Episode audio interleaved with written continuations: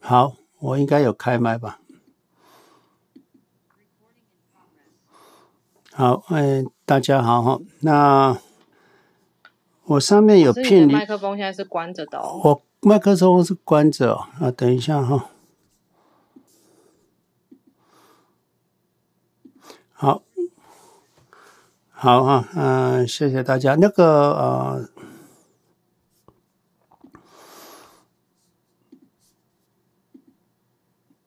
呀，欢迎来到 CLC 投资理财教育频道啊，轻松聊投资哈。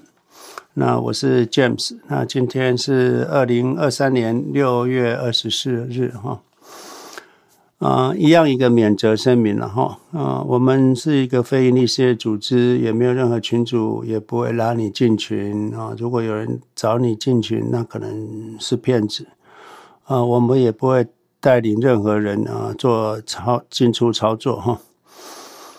啊，如果顶多就是你的状况，我会给你一下建议啊，怎么换股了？这个顶多是这样子，没有其他任何操作。啊，我们就是买进指数啊啊，长期持有。所有的影片内容跟留言回复都是教育啊目的啊，没有仅供个人参考啊，没有任何建议。我们都是非专业的投资顾问，影片内容、言论，呃，都是教育的目的啊，也是个人研究的分享。投资的风险很大，可能亏损也很大。如果你没有办法承受啊，短期的十 percent、二十 percent，甚至五十到七十 percent 大的亏损，那你可能要注意哈，是吧？不要。要小心啊，谨慎啊，做你的投资。所有的投资决定要自行决定啊，自行负责了。投资永远极度乐观哈，投资者永远都是迎向阳光，市场一定都会上涨，这是人类的自然行为哈。投资需要忍耐，财富值得等待啊。那 YouTube 的朋友就请按赞、订阅、呃留言、分享哦。好，我这个 Clubhouse 的朋友就是上面我有拼一本书了，是博客来啊，就是他的书名就简单哈，就是持续买进。这个跟以前我们很早有一个理财圣经有小部分一样，不过他这一本书写的特别。啊，好的一点就是说，前面有一段不是投资了，前面一段是比较像啊，你的存款、存钱、薪资如何运用你的投资哈？那你怎么存钱哈？但他有一套他的方式，我觉得还蛮特别的。还有就是你提拨呃退休金你自己存，比如说你有一个人是存五十 percent 薪资的五十 percent 啊，另外一个人只存十 percent。当你加薪的时候，你应该存加薪的部位那部分应该提多提拨多少去那个哈？他说那个呃，你如果本来就已经提拨五十 percent 的人，那你最好你的加薪的部位也是要提拨五十 percent。那另外，那个只存十 percent 的人，可能呃不需要提拨到五十 percent。那这里蛮特别的。还有一个提到就是啊、你的叫做他忘记了，叫做消费通膨，就是说。哎，我们如果呃月年薪十万美金的人，那他的消费哦就这样子。可是加薪两万之后，哎，他的存钱也没有存的比较多，反正消费比较多。那这个不不太好，这个就是有问题，就就是消费通膨。那这样子会等于你最后你的储蓄会不够，你的消费太大嘛？因为我们最后能不能退休是依据你的。呃，你的生活开销乘上三十三嘛，哈，那如果因为假设你年薪十万，那你只存两万，那你说，哎，我这样要退休，可是你一直加薪，你一直花，其他加薪的都花掉，那最后你的、你的、你的年开销可能不是只有八万，你年开销可能会达到三十万。那这样子，你的，因为你你加薪加到最后，你年年年薪如果三十五万，那你说我还是存存我该存的，那这样子你的开销是二十几万、二十八万、二十七万。呃，那你这样子乘上三十三，你就要一千多万。所以啊，不是说你加薪了就拿来花掉哈。这一点他也有提到，不是你加薪的，如果简单粗暴的方式，就是你加薪的一半要再拿去存起来啊，去投资啊，这些都是。那还有再来就是。我们看书哈，尽信书不如无书了哈。不要把书就当成它是真的啊，不是啊，不是。你要去理解他书讲的那个含义。比如说，他有讲说那个呃，信用卡不是不见得不好哈。那其实他在讲的是一种人。那他如果缴完信用卡，那他手上都没现金了。那他紧急要用的时候，可能就没有。可是，所以他就没有去付完那个信用卡。当然，他一直也强调高利息的这个信用卡的卡债也是最好不要。可是有人会这样做的原因，他去理解啊，就是像印度也有人，他欠他欠假设五十块。那他宁愿欠五十块，他也不要他手上的八十块，也不要去还那个五十块。为什么？他说我要再存那个八十块很难了。可是呃，我如果把它还掉了，我要重新存这个八十块很难。那他宁愿每个月去付那个付那个呃呃呃 minimum pay 啊，他也不要还那个卡债。他说我只要能够付那个 minimum pay，我至少我这个现金还在我手上。啊，你 minimum pay 只是强迫我存款而已。那这个就是一种，就是说，其实你知道很多比较穷的人哈，那因为他的现金流不是很多，那他如果每天手上没有现金，他会嘎不过来，所以他变成只得这样做。那你要理解他在讲的是谁，哪一种人啊？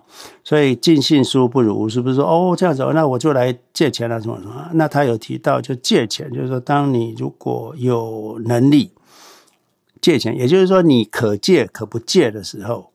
哦，那你就比较有能力借钱。你如果说要勉强借钱的人就，那就不行哈。所以他就说：“哎，我可以，我我我我可以买房子吗？我也可以不买哦。那这样子，还有就是说，他认为你能够跟我以前讲一样，好像你能够缴的投机款的两倍以上哦，那你再去买那个房子哈。”诸如此类，所以其实这本书写的不是只有投资。那那后面呢，我也还没看，我昨天才买来，从网络上 ebook 拿来看一下，只看前面四五章吧，哈，后面我要继续把它看完。不过我就先推荐给大家，看起来是一本不错的书，哈。好，正确的理财哦，会改变我们的命运了，哦，所以。也会改变世世代代的命运，也会改变整个民族的命运啊！这个是我们为什么持续在这边做投资教育，因为这个教育比什么的教育都重要啊！它是会改变你个人、你的世世代代，还有我们整个民族的命运。这个当然之前我们有谈过了，就是年轻人现在很多年轻人生活比较辛苦嘛，很多压力，所以对于婚姻啊、养子女啊都有点啊 delay 了哈，delay 了。那我的过来人的建议是这样子哈，你如果有这个能力，可以结婚。啊，有对象可以结婚啊，那你把自己培养的比较 EQ 高一点，那啊 就比较容易处理这个婚姻关系哈。那你就可以尽量早早一点结婚，早一点养小孩哈，这是个美好的事，也是一种好的体验。不要担心养小孩的事情哈。多养几个没关系的哈，我们的投资方式会让你致富有钱的。不用担心钱的问题啊。让小孩自由发展，能够为社会提出贡献。当然，养小孩不是为别人养哈，也不是为自己养，就是你啊、能够孕育一个啊、生命，这是你的天赋啊，自然快乐啊，就是人生比较美满的方式哈。所以哦。我们只要正确的投资，大家都可以富有。这是老祖宗跟我们讲的，就是一只草一点路，所以我们都会非常富有，小孩子也会啊，世世代代都会，所以不要惧怕啊，不要担心啊。啊，一个家庭，无论你是组成身份是什么，你是跟姑姑住，你是跟阿公阿嬷住，或者是一个跟妈妈住，或者跟爸爸住，或者是爸爸妈妈一起住。只要一个家庭有爱哈，就是一个家哈，就是一个家啊！大家都为这个家啊，相互的爱对方，那这个家就会很圆满哈。一个家庭最忌讳的就是斤斤计较了哈，所以啊，你如果能够真心的关心对方，潜移默化，对方也会关心你啊。这个是一个镜子啊，人跟人之间本来就是一个镜子，所以要好好经营哈。比那个等到你如果彼此之间都已经没有爱，磨损掉了，那如果要再回去，可能就回不去了。那这个就比较呀，就比较不好了哈。那当然，如果已经到这种地步了，那你就要找寻另外一个方式哈。所以，爱在一个关系上是一个相当重要的事情。没有了这个，那谈其他的都都只是表面哈，都表面。这个可有些留言呢、啊，或者有些资讯，有些是过比较就过去，比如说两三个礼拜前了哈，所以他这个朋友看了一本书，Robert 黄看了一本书，他就叫做。Tuner Turing Effect 就是隧道效应呢，就好像我们二零二二年这个市场下跌，在一个黑暗的深渊当中，你好像越走越黑，越走越黑，很多人想要撤退哈，怀疑自己是不是这个这个这个隧道能够到看到这个尽头嘛？哦，这个能够看到阳光嘛？哈，大部分的人。啊，都会有这种怀疑，所以为什么去年我一直在这边跟大家讲哈，这个隧道呃快要过去了哈，这个曙光啊近已经接近了，这个要你有信心啊，你才能走过这个黑暗无尽无穷的隧道。大部分的人啊，未来都会接触到 AI 了哈，所以我是建议大家要尽量。多去学习 AI，当然你是工作上需要，那更需要去学 AI 哈，提升你的效率啊。就像过去每个人现在都，每个人现在没有网络几乎是不可以。那以前很多网络刚开始，有的人说：“哎呀，不用了，我这个这个这个用传统方式，用笔记本就可以了啦，用用用笔就好了啦。”哈，那最后大家现在好像很少拿起笔来了哈，就是一样的道理。所以，只要科技持续进步，那 QQQ 就能够囊括所有世界最好的共识啊。那你持续一直在市场里面，你就会是一个最大的赢家哈。所以我们建议大家留好准紧急备用金之后啊。你其他都可以投资。那这里还是要说明一下，呃，两倍杠杆基金哈，台湾的零零六七零 L，哦，那美国 QLD 哈，这是两倍的。那你如果一千万，那一千万我们不是要留紧急备用金吗？那你可能会留五十万或者是两百万哈。那那这样剩下的可投资资金就比较少了嘛，哈，可能只剩八百万或九百五十万。那有的人觉得，哎，留现金好可惜哈。那可能，那你就是这样做哈。假设你留一百万的现金的话，啊，看起来这个是台币嘛，哈，留一百万的台币，那你另外九百万，你就可以买一百万的杠杆基金，两倍杠杆基金，零零六七零 L。另外八百万你就买零零六六二啊。在美国的话，你就买 QLD 杠杆基金两倍的，那另外买一倍的哦，这样子的效能就是贝塔还是等于一了哈，贝塔还是等于一，市场跌一 percent，你的总资产也会跌一 percent。市场涨一 percent，你的总资产会涨一 percent 哈啊，因为你有现金是不会涨嘛，也不会跌嘛哈，所以就贝塔等于一，所以你就会有一百万当做紧急备用金啊，不用卖股票啊，这个是杠杆基金的目的，没有说要增加回报率哈。那之前有两位朋友来问我，就是建筑我突你紧急需要钱哈。那我要怎么处理哦？那他就想要去质押了，要什么啊？就很麻烦，又要那个啊，又问利息五 percent，五五点多 percent，七 percent，这样好可以去质押嘛？或者者是借信贷嘛？那他都没有杠杆基金，杠杆基金啊，那他有留留紧急备用金。那有一个就是，那他需要一百二十万哈。那我就说，OK，那你就卖掉两百四十万哈，卖他在台湾啊，所以卖掉没有税的问题，卖掉两百四十万，卖掉两百四十万，那你一百二十万去用你要做的，可能买车子吧，那另外一百二十万就买零零六七零 L，那这样子你的部位那个，那他说我八八月份才需要缴那个款项。我说：“那你还是要现在做哈，你不要说买零零六七零 L 买了啊，另外那个还在九十 percent 还在 QQ 又在零零六六二，这样不好。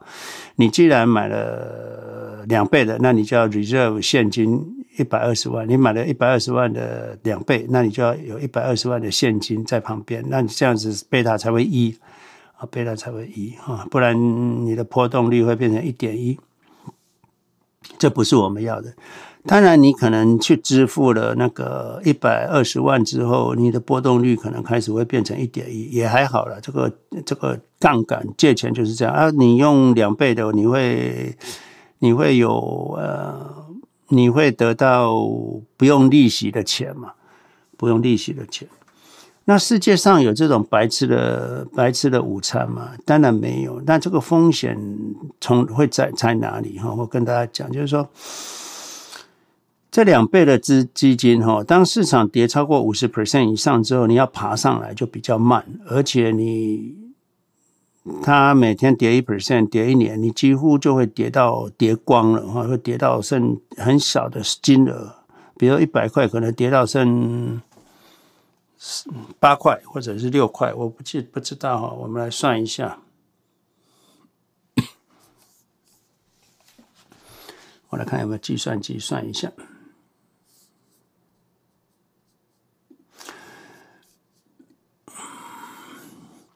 你一点零一，好，要做跌一年的话，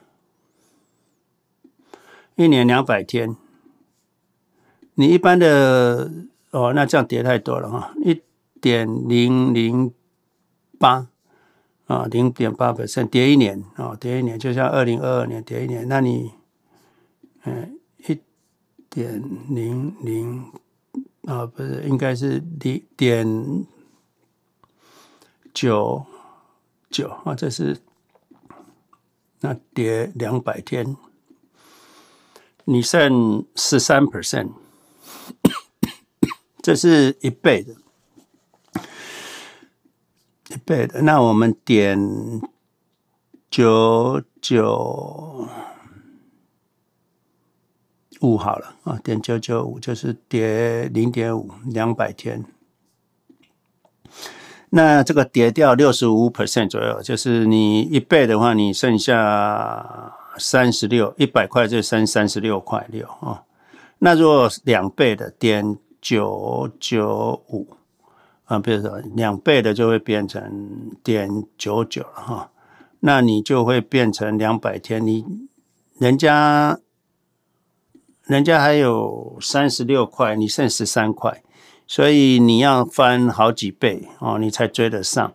所以杠杆基金在市场涨上来之后，你可能要考虑要恢复你的一般基金的，你杠杆基金可能要减码。那我的建议有两种，一种就是你如果是十倍杠杆基金，现在占你十 percent 的话，啊，两倍杠杆基金占你十 percent，那市场涨上来之后，哦，你这个杠杆基金如果涨上来，比如说涨涨了，因为杠杆基金会跑得比较快嘛，所以本来你占杠杆基金占十 percent，过了年底你发现杠杆基金或在某一个地方杠杆基金已经占你十五 percent 了。那你杠杆基金应该要卖掉一部分，让你的杠杆基金恢复到十 percent 的啊水位哦，这样你会慢慢市场一直涨，你的杠杆基金的比例不会增加哦，比例不会增加哦，这样子是啊，额满会增加哈，amount 会增加，到时候你从一百万变两百万的的是，你本来一百万呃一千万对不对？一千万你有一百万是杠杆基金占十 percent。可是涨到两千万的时候，你可能就涨到两千万的时候，你的你的杠杆基金会涨得比较多，所以你会啊啊、变成呃更占占的是超过十 percent，那你要降，那最多到两千万的时候，你最多就会变成两百万的杠杆基金，那占你的总资产还是十 percent，所以你要做一种调整哈。好，呃，这个是杠杆基金的部分，我已经说明的很清楚。你如果不清楚的，你要来留，呃，再问我一下哈，啊、不要贸然操作，因为有的人就说，啊，建筑你讲的，人家听的不是这样子啊，哈，那我就说我每个礼拜都在啊，你都可以来问我，啊，如果不问不那个啊，就就做了啊，嗯，就这我也无能为力嘛，哈，嗯。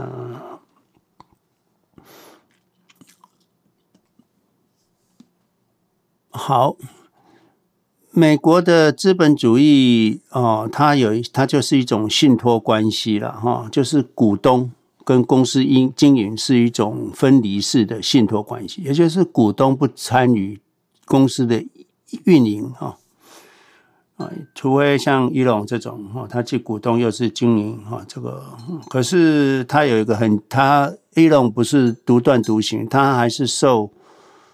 董事会的牵绊哈，比如说易龙的薪水多少了？易龙你这个不能做，那个不可以做啊，这样子。你公你的股票能不能去质押，也是要透过股东啊，就是那个董事会的决定，易龙才可以去做质押。所以啊，易龙在质押之前有经过董事会的批准，所以董事会还是可以管控这个公司的经营者，不管你是不是董事长都不重要啊，他可以管控。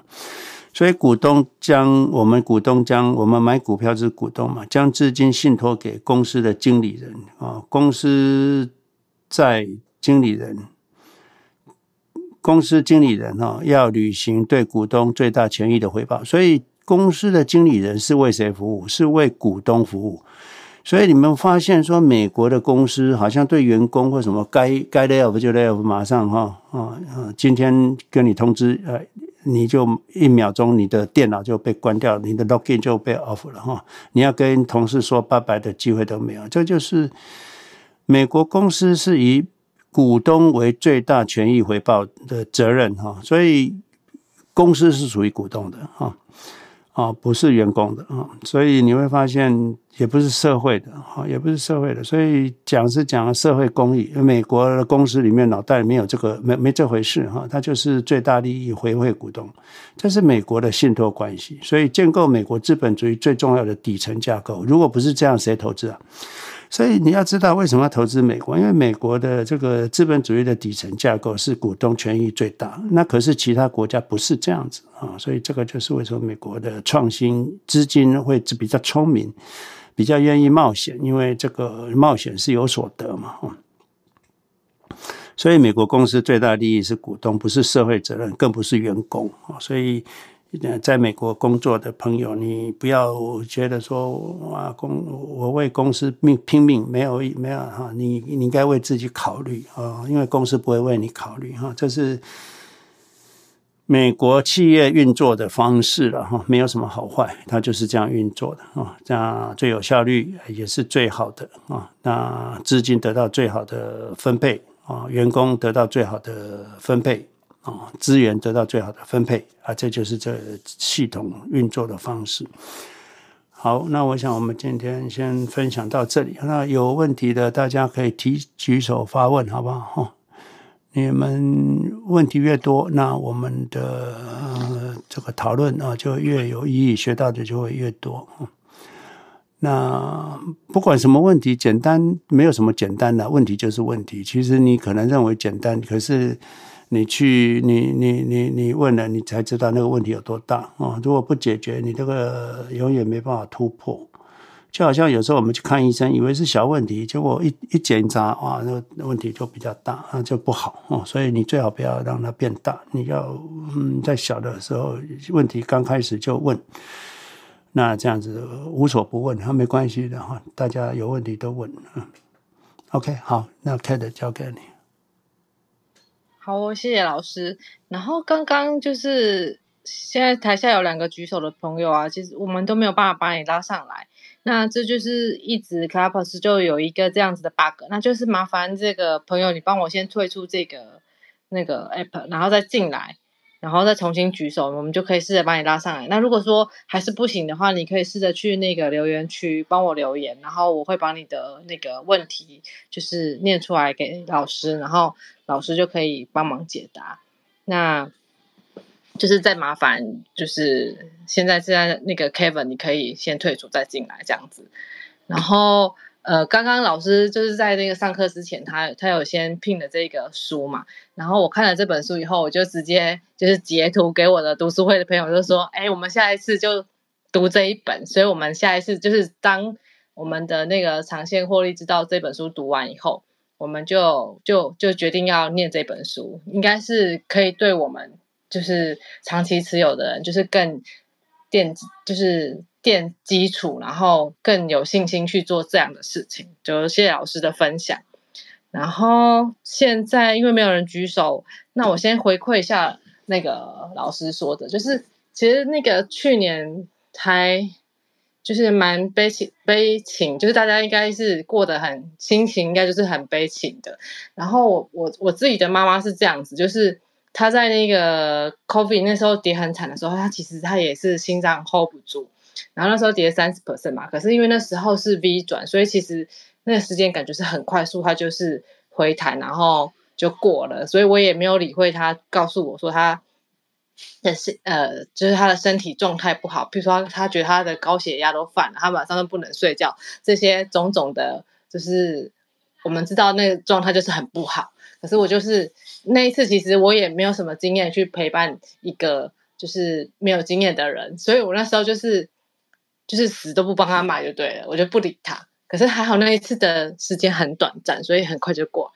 然后可是二零二零年这个啊，其实我觉得真的是有点长诶，长到他后来就说他要全出，就是他只要留住他，呃，因为他跟我一样，就是他他比我晚一点点进市场，对，所以他他其实是在跌的过程中，他还是有获利的。他就告诉我说他，他觉得他这样子很可怕，因为上次这样子就是前一次那个 COVID 的事件，让他非常非常的害怕。所以他不想要再过这样的日子，然后他想要把他的本金全部都就是收回，然后只留赚钱的部位在市场里。然后我我这一次就我就有同意他，因为我真的觉得说，如果呃他身体真的哪里不行，就是不好了，这样其实赚到钱也没什么意义。所以我就就是让他在呃，其实他还蛮快就决定这件事情的。所以他后来有一段时间他就过得很快乐，因为他没有就是没有。就是没有部位，他只要赚钱的部位在市场，所以他就不理他，然后就过得很悠哉。所以其实大家也可以真的利用这个过程去审视说，你你到底能够承受多少部位在市场里。然后老师常常说嘛，投资能够成功，不是在于你的好脑袋好不好，是取决于你的胃，你到底能不你会不会吐？如果你不会吐，你才可以撑得长久。那一定是。呃，如果说你可以承受越大的那个呃波动，而且你的部位越大，你都能承受的话，你当然最后的盈利一定是比那些呃承受不住的人好很多。可是就是你要先去衡量，然后刚好去年就是一个机会去衡量说，哎，你到底怎么样的到什么样的是你的临界点，你什么样的情况会吐，什么样的情况你还 hold 得住，那大家就可以趁这个这一波刚好上来，然后你可以。去了解，真的去审视一下，说怎么样的配置，还有你的现金要留多少，因为这个，我觉得老师讲的是一个规范嘛，就是大符合大大部分的人，但不见得是符合你自己。你可以真的去思考一下，怎么样是你最适状态，然后你的部位可以放的最长久，那反而就是你最适合的状态，这样子。好，以上分享。然后呃，Y W 哎，张勇上来了是吗？张勇，你可以开麦发问了，谢谢。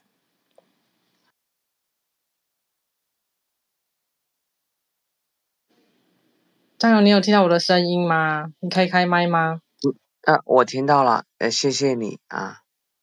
哎，听得到我讲话吗？可以，很清楚。哦，好的，谢谢主持人，谢谢老师哈。我是呃来自这个中国大陆，然后第二次来到我们的这个这个学习的直播间。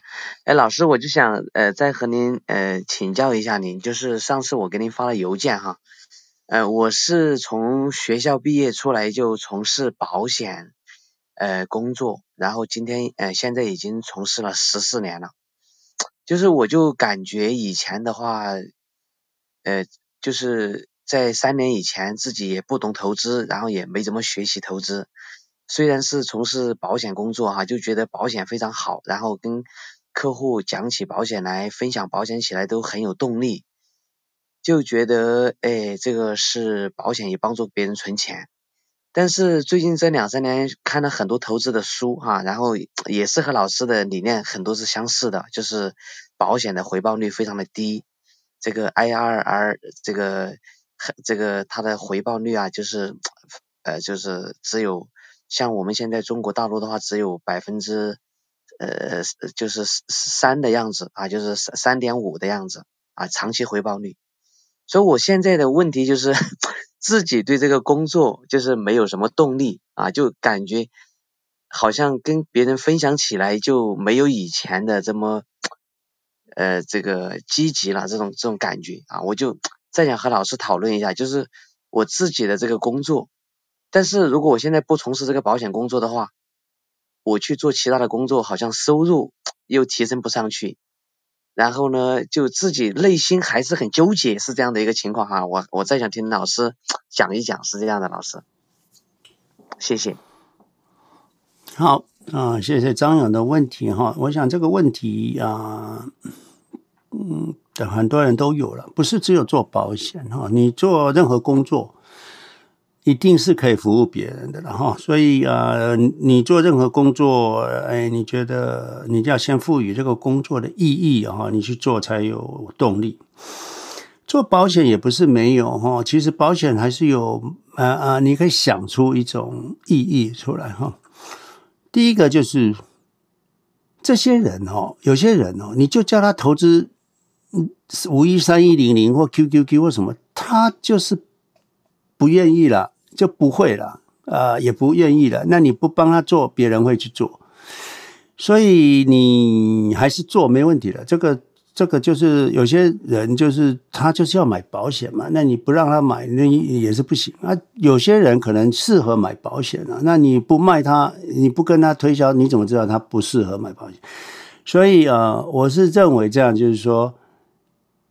不要像有些保险经纪人哦，就是把人家的这个全部的资金就全部套进保险。比如说他就是美金就只有一百万，那你就就全部叫人把一百万就是全部把它买进去，那这样不好。或者是说，他台湾有两千万，那就就叫人家买那个很高额的，然后就是要缴好多钱的，那要要这个五十年后或什么才开始领的，那要缴两三千万的，那这种保险就不要，真的不要，你把人家所有的钱都挖走了，嗯，不太好。除非那个人钱很多，那两三千万对他不是问题，一两百万不是问题，他有五百万美金，那他也不想投资，都是放定存。那当然就那个，那你可以理解，呃，你平常出买保险的目的是什么？那你有没有其他投资？哦，那你反而可以帮到他，就是说买保险部分，当然就买你认为他需要的，你愿意，你认为他需要什么，卖他什么，那你觉得感到高兴，感到非常快乐，你就卖他，哦，你卖他，而且你觉得他也适合这样子买，那就买卖他。那你其实保险也不是完全不好哈，就是说，哎，有时候。嗯，预预防所有的意外嘛，哈。那钱很多的人当然可以买买买买寿险，把那个钱 lock 住也是 OK 了哈。那那医疗险啊，这个意外险啊，哈，这个都都可以买，都可以买哈。那可是你也可以说，哎，其实你不用全部资金都丢到保险。如果说啊，你已经八十岁了，那做一个寿险全部弄进去啊，可能。要不要避免遗产税？那我不知道大陆有没有遗产税这个东西哈？啊，除了为了避税，那避税如果太年轻就开始避遗产税也有点早啊，所以要衡量。那其实还是有需要保险的。那我常常讲，有一个人。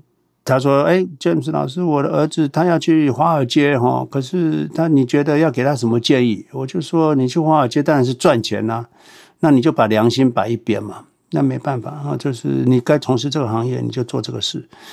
那你当因为有时候你看得太清楚了，你就做不下去也不好。那不是说这个呃这个行业不好，这个是这个行业就是这样子哈，这个行业就这样子。”那你就看好的一面吧，嗯，看好里面，因为像就在华尔街好了，那你分析好了，你你不分析，你不讲话，那他听别人的啊，对不对？天天都有人在讲话，对不对？那你就讲，你能讲话还比他们讲讲的好嘛，哦。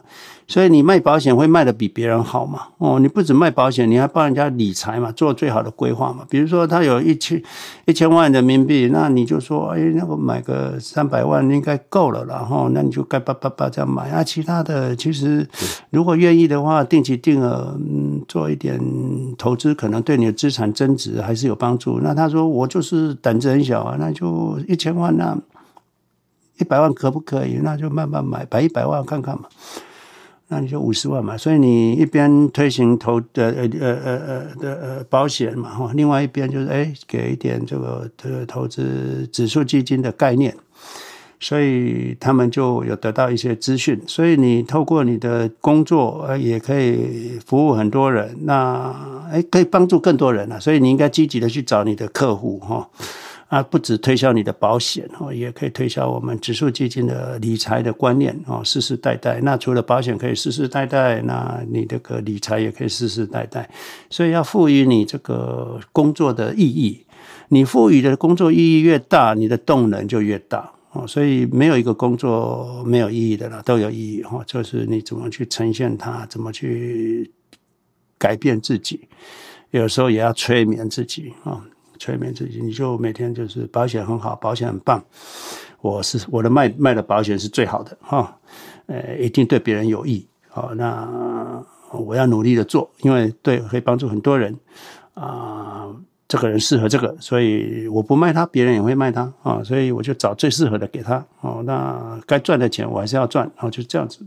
那很很棒啊，没有问题啊！我不知道张勇，呃，不要失去你的动力了，因为你可能就是天生就是做保险的嘛。那你不要浪费这个这个才能哈，那就去做啊。可是你在你的做的过程，你看你可以推行这个指数基金的理念。那如果他们有那种有那个理财型保单的哈，那他们不太会选基金嘛。理财型保单背后有一些投资嘛，那你就给他。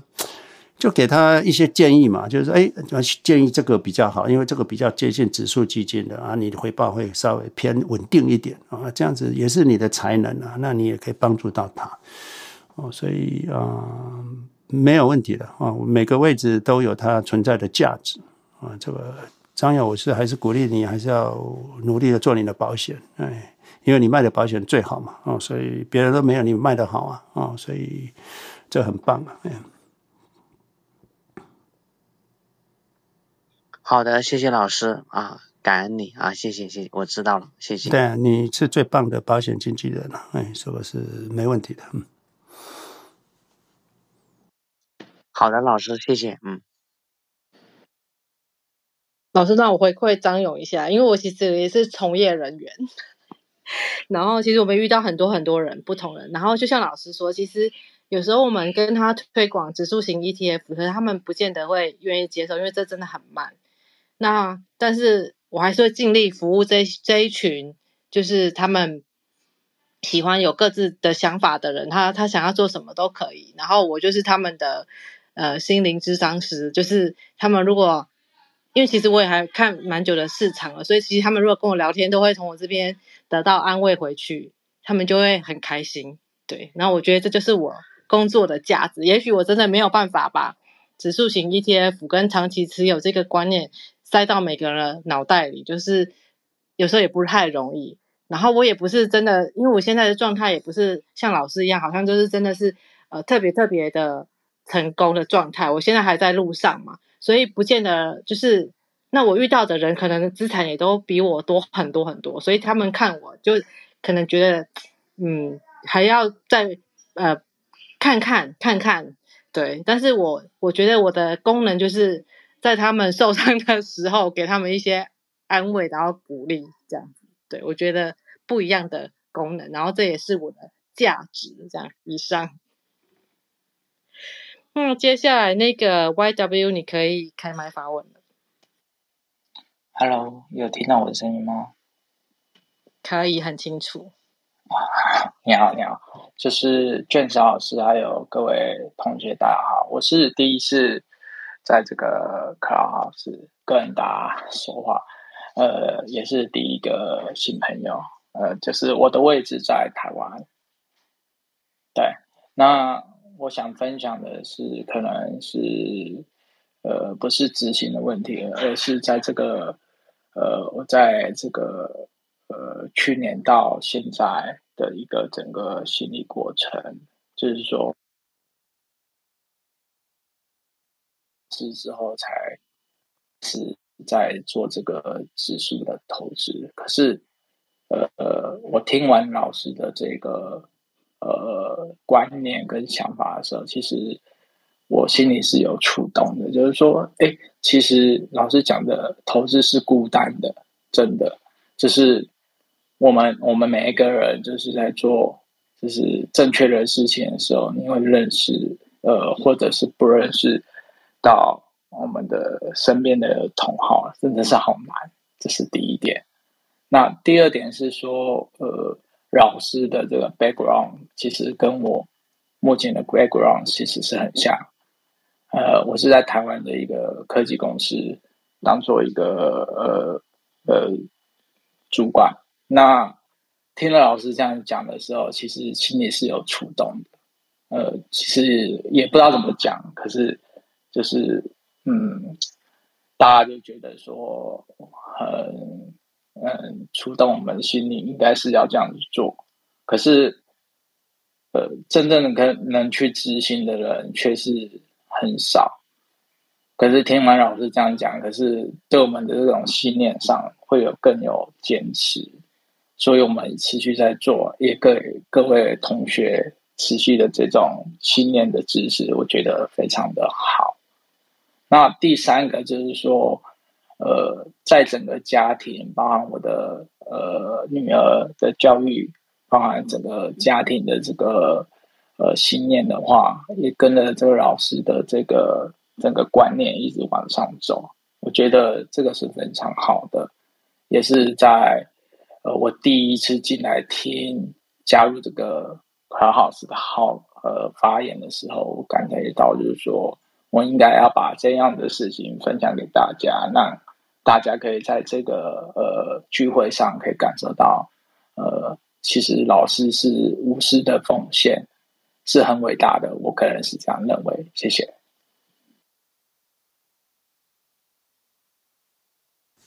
呀，谢谢 YW 哈，那谢谢你的分享呀。这条路本来就是，啊、指数投资就很简单嘛，也很无聊，也很孤单嘛。可是为什么我们天天要在这边？因为他到简单到啊啊、必须要说明哈，这个就是它的重点，就是说简单到不是一句话大家都能理解，呃，而且要经过市场的过程，而且讲。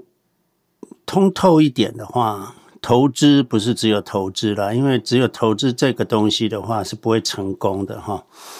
啊，心灵上的提升哈，你才能够投资，而且财富啊才跟你有关系。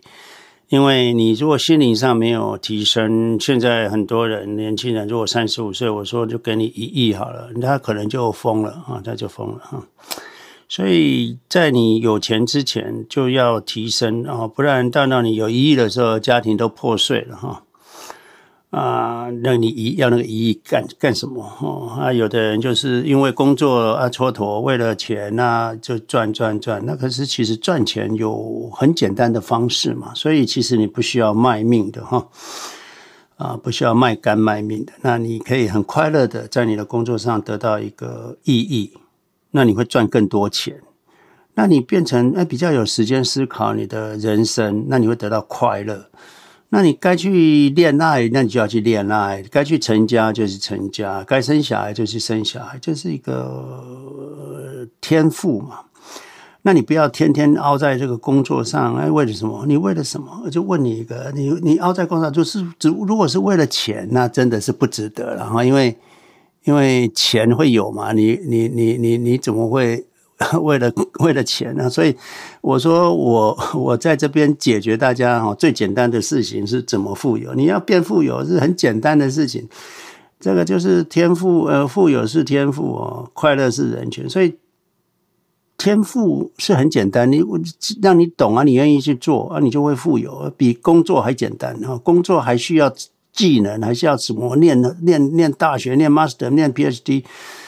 投资不需要啊，投资不需要，什么都不用知道啊就可以。可是什么都不用知道，还是要这个礼拜每个礼拜在这边讲，就是因为它简单到啊必须要讲，而且要一直讲，很无聊的讲啊啊啊啊这样子，呃，不是讲投资，是讲人生。因为投资就是一个人生，你若人生定位不好，你怎么知道你这个投资在哪个位置啊？这个是很很吊诡的事情啊，所以。啊，假设你只有只有只有工作，那你这个人生也是黑白的哈。那你只有投资，如果你人生只剩下投资，就好像很多短炒的，他人生一早上起来八点就准备呃盘前盘后盘前盘中盘后就一直搞搞搞，从早上八点搞到晚上八点。你那个叫什么？那叫劳工，那不是投资，那叫劳工。真正资本家是。不用做事的才叫资本家啊！这就要理解这个事啊，对，没错。所以 YW，谢谢你哈。就我们在做的是一个全方位的呃人生的分享，而不是只有投资。如果我只教投资，不会成功的。大家的投资都不会成功，因为精神能量不够，怎么稳定啊？怎么稳定？怎么稳定不动如山？不容易哈。很很容易就一屁打过江哈，就是这个外面的风吹草动啊，就没办法。所以啊，很多人会会忍受不了，就是因为精神能量还不够啊，书看得不够多啊，这个就是过程。所以我还是建议大家多看书啊，找三三。三五好友，然后就算你找不到三五好友，你就说我来开课啊，没关系啊，你就来开课啊。那开课一定要懂吗？不一定啊，你就来开课嘛，大家一起念书嘛。像 Cat 他们就全部都在念书啊。那谁是老师？那书本是老师嘛。那有问题来问我嘛。哦，所以我会给你们解答。那你就可以当指导员，那你就可以教分享一些。那那你会学的更多，哦，会学的更多。好，谢谢 YW 啊的回馈，谢谢。OK，好，谢谢 James，谢谢老师，谢谢。好哦，谢谢 YW。那呃，就是因为还是有新来的朋友，那我再讲一下我们房间的规矩。我们房间规矩就是举手以后，我们会拉你上来，然后基本上就是一个人一个问题。那问完以后，我们会帮你移到观众席，这样子是为了方便我们管理，就是。呃，谁有发问过这样子？那如果还有问题的话，你可以再举手，我们也会再次把你拉上来这样子。那呃，我们最晚拉人上来的时间是亚洲时间十一点半，然后那个呃，美国时间是八点半。那就是呃，就欢迎大家踊跃举手，因为如果问题越多的话，其实我们能够学到的也是更多方面的事情。那第一次上来就是进来这个房间的朋友，可以就是。按老师的头像，然后 follow 老师，这样以后老师开课，大家就会知道。好，谢谢大家。那接下来那个淑芬，淑芬，你可以开麦发问了，谢谢。好，我想要给张勇一点鼓励，因为我觉得呢，我的国中同学，因我当我退休回台湾的时候，我的国中同学他是保险业，因为我也不以前，因为我离开台湾的时候还很年轻人，没什么钱。我回去的时候，他在保险业，哦，他就跟我，呃，我那时候带了差不多三十万，三十万，差不多三十万美金回去吧。然后呢，他就跟我讲说，啊，你你要怎样怎样。当时候我是想要把那个三十万万来拿花花当当退休嘛。然后我就想说，哎，那样子那个放在定存，那时候定存是少于呃。一 percent 根本就是没有利息这件事情，然后他来到我的生命中，他是我国中同学，然后就跟我讲说，其实你可以放在哦什么，反正那时候是二点九九吧，可是要放六年这样。然后我那时候想说，诶，二点九九听起来就是比一 percent 还来得多，那我就好啊这样。那我是觉得说，我现在。当整个市场大下跌的时候，我其实那时候觉得哦还好，我有一些钱是还在升值呃增值中，所以当然我觉得人生在不同的阶段做不同的事情。我觉得张勇，只要你不偷不抢，把你的工作做好，做到你最棒的位置，热爱你的工作，你做的最棒的时候，你什么都会很好。又不是做什么坏事情，有什么呃做保险很棒啊。我的同学呃他每次看到我诶我只要说我要去美国一下，哎，我跟你讲，你要有旅行保呃旅游保险，你要这个这个要，你要怎样怎样。他多热爱他工作，他只要知道我所有的动作什么什么的，哎，他每次都想说来吃个饭，呃，每天都在邀我吃饭，做什么什么什么的。你你看人家多热爱他的工作啊，他就是一个很热忱，那那是让我敬佩的。那我觉得说，无论你做什么，就要像什么，你要你要把自己做到最棒那个位置上面去。那才是对的，不然今天在台湾的叫星光人寿这么大一家，还上市公司，还有星光金，还有什么什么的，那些国泰，这些都是上市公司，诶，不得了的，他们为什么可以做到这么好？又不是不偷不抢，诶，一个工作好得很，把它做到最棒。张勇，你把它做到最厉害的位置上面去，那就对了啊。那你自己本身要做什么投资，你也可以在在，比如说你要买 ETF，把它呃买到买，买到呃。永久，然后永远持有，那都很好啊。我觉得只要做，不一定不一定是什么一定好一定坏，我不觉得。因为就像我当时候的状况，是因为整个市场的定存是这么样的低，那我有一笔钱，我需我需要把它放在台湾。那我当然现在还在那边呢，因为我五年前的事情说还有一年多。然后呢，我就在想说，也没有什么大不了。我帮助我同学做了一，他也很高兴，我也很高兴呢、我觉得我也做得很高兴呢、我觉得中间有一阵子听 James 在 James 老师在讲话的时候，就啊，那时候就买错了。但是后来市场大跌，我就说又买对了。然后现在市场又起来，又觉得哦，那算了这样。所以我觉得没有什么好对呃对错好坏，不要把自己想说哦，你一定要像 James 一样是这样子无超的奉出呃，要拯救大家。你做小，你你你帮别人帮小的也很好啊。我看到我同学也觉得很高兴啊，他又没有到带我把我的钱拿去赌博，把拿去输掉。我觉得棒的很，很好的很。我每次看到他，他很认真在做他的工作，我都他的态度都让我很敬佩。我也喜欢这种人，所以认真就是对了。不又热爱工作，把你的工作做到最好，什么都很好。你的工作不偷不抢，好得很。就是这样，我想要跟我想要跟张勇鼓励一下，就是这样而已。呀，谢谢淑芬啊，谢谢讲的非常，淑芬讲的非常好，这还是 要经过历练才会知道哈，真的是，呃，你在你的工作上努力哈就很美，真的，我看到很多人很努力就很美，那就是美的表现哈，那是美的表现。我们发光发热，不管在哪个地方，都有你的。的这个价值跟你的精神，你把保险做到最好，很好的，很好的，因为有人有需要啊。那像淑芬说，哎，这个时候他那个时候如果没那样子，他就放在定存那，那又听见实话，又全部弄进去了，那三十万又腰斩了，就就也是不好啊，对不对哈？不是因为那个是要拿来拿来退休的，那、啊、如果一股脑儿就想着就就把它拿去拿去买了那个，那二零二二年那个淑芬可能可能就 lock 在台湾的回不了美国了，而 且没钱了哈，就是这样，所以不行啊，不行。所以什么时间做什么事没有什么对错啊，就是在那个时间点呢，自然就好，在那个时间点自然就好。所以老子讲的无为就是自然哦，不是强求。那你你投资也不要强求，就做不来就是做不来。啊，不要因为我你就勉强这样做啊！勉强的事情就会失败嘛。因为什么？你熬不过去啊，对不对？熬不过去，那你就有一千万，一千万都要全部投资吗？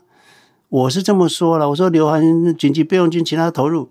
可是，一千万，你说我紧急备用金就两两百万，其他八百万就要下去，那八百万一亏就亏掉三百万，这个有的人就睡不着了，对不对？啊，有的人说这三百万，我这。我这个五年的薪水都不见了，那你如果会这样想的人，那你就要保守哈。所以啊、呃，适合自己才是最重要，才会成功。冒过多的险都不会成功。好像 Cat 的妈妈就是冒过多的险啊、就比较不容易成功哦，不容易成功。那也你冒不起的风险，你就得不到了，这是很正常的。那也不需要。我不需要，不要去试探自己的底线。你做做你做得到的，做你舒服的方式。那你不舒服的方式，那不是你的财富哦。所以工作也一样，你要做你舒服的工作。所以，呃，以前我在呃呃宏基，我在鼓励员工的时候，我就是说，你们的工作是非常有意义的，每个人都非常有意义。你们你们如果做的就是一点小事物。很多用 Acer 的呃呃的电脑就会宕机了，那一宕机，本来晚上他六点要回家陪女儿过生日的，结果做到一半宕机了，他得赶快把那个明天要做的 presentation 补起来，要搞到八点，那就 miss 掉那女儿的生日。你看你你工作有多重要？你关系着每个人的生活啊，做电脑的人，你要做到最好。所以每个工作都有意义。你如果做不好，没有做好，没有发挥你的能力，啊、那个你会影响到别人。那你你如果做得很好，你让人家的幸福指数会提高，那你就是你的工作意义。你做保险就是让人家的幸福指数提高啊，那熟份的幸福指数都提高啊，那这个就是对的哦。他来找到你，你就帮他好好做，你去介绍给他，他买了，那就是他需要的，就这么简单。哦，就这么简单哦，就没有什么对错，就是自然就好啊，自然就好啊。谢谢谢谢淑芬哦的分享啊，我想张友应该听得听到了，嗯，好，谢谢，谢谢淑芬总是很热情哦。然后接下来颜慧颜慧，你可以开麦发问了，谢谢。喂，呃，可以听到是吧？可以可以。好，谢谢。那个 James、呃、老师好，然后大家大家早。呃，上周我们呃就是有有过关于这个 Pledge Account 的讨论，然后呢，这周我就跟那个 Charles Schwab 呃通了一个电话，了解了一下这个这个情况。那呃，现在现在就是说，从 Pledge Account 它这个资金使用上，其实是有一些这个规定的。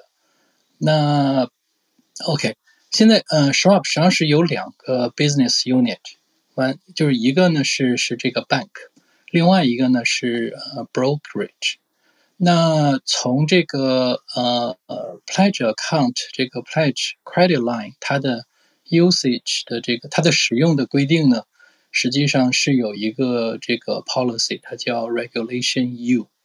呃，意思是说呢，从这个呃 pledge account 借出来的钱，就是一个呢是不能。直接把这个资金转到你的 brokerage account 里，然后呢，这个资金呢也不能再去买那个股票。所以呢，从从这个意义上说呢，就是说，我们假如有这个 pledge account，实际上是不能去买这个股票的。那我想就是这个这个可能跟那个 James 老师之前讲的呃。就是从资金使用上，就是我们这个从 pledge 拿出来的钱，只能 用于生活或者是去干别的用途，而不能就是再反过来投资到这个这个呃这个 stock 里面。所以我想就是说，这个呃这个可能就是我们在使用这个呃有 pledge account 这个资金的时候，就是要要要要要注意一下，要实际上是是不能再去买股票。我就我就我就那个，因为了解到这个情况呢，我向这个呃 James 老师跟大家那个报告一下。好，谢谢。呀，yeah, 谢谢那个颜慧哈，对，没错哈，那个你们 pledge 借钱，我一直讲 pledge 借钱就是过日子而已哈，你你拿去修修你的厨房可以哈，可是你不要不能再拿去投资，因为你如果拿去投资就是 double leverage 嘛啊，这个是不被允许的啊，所以要注意。嗯，当然了哈，当然就是你如果真的要这样做。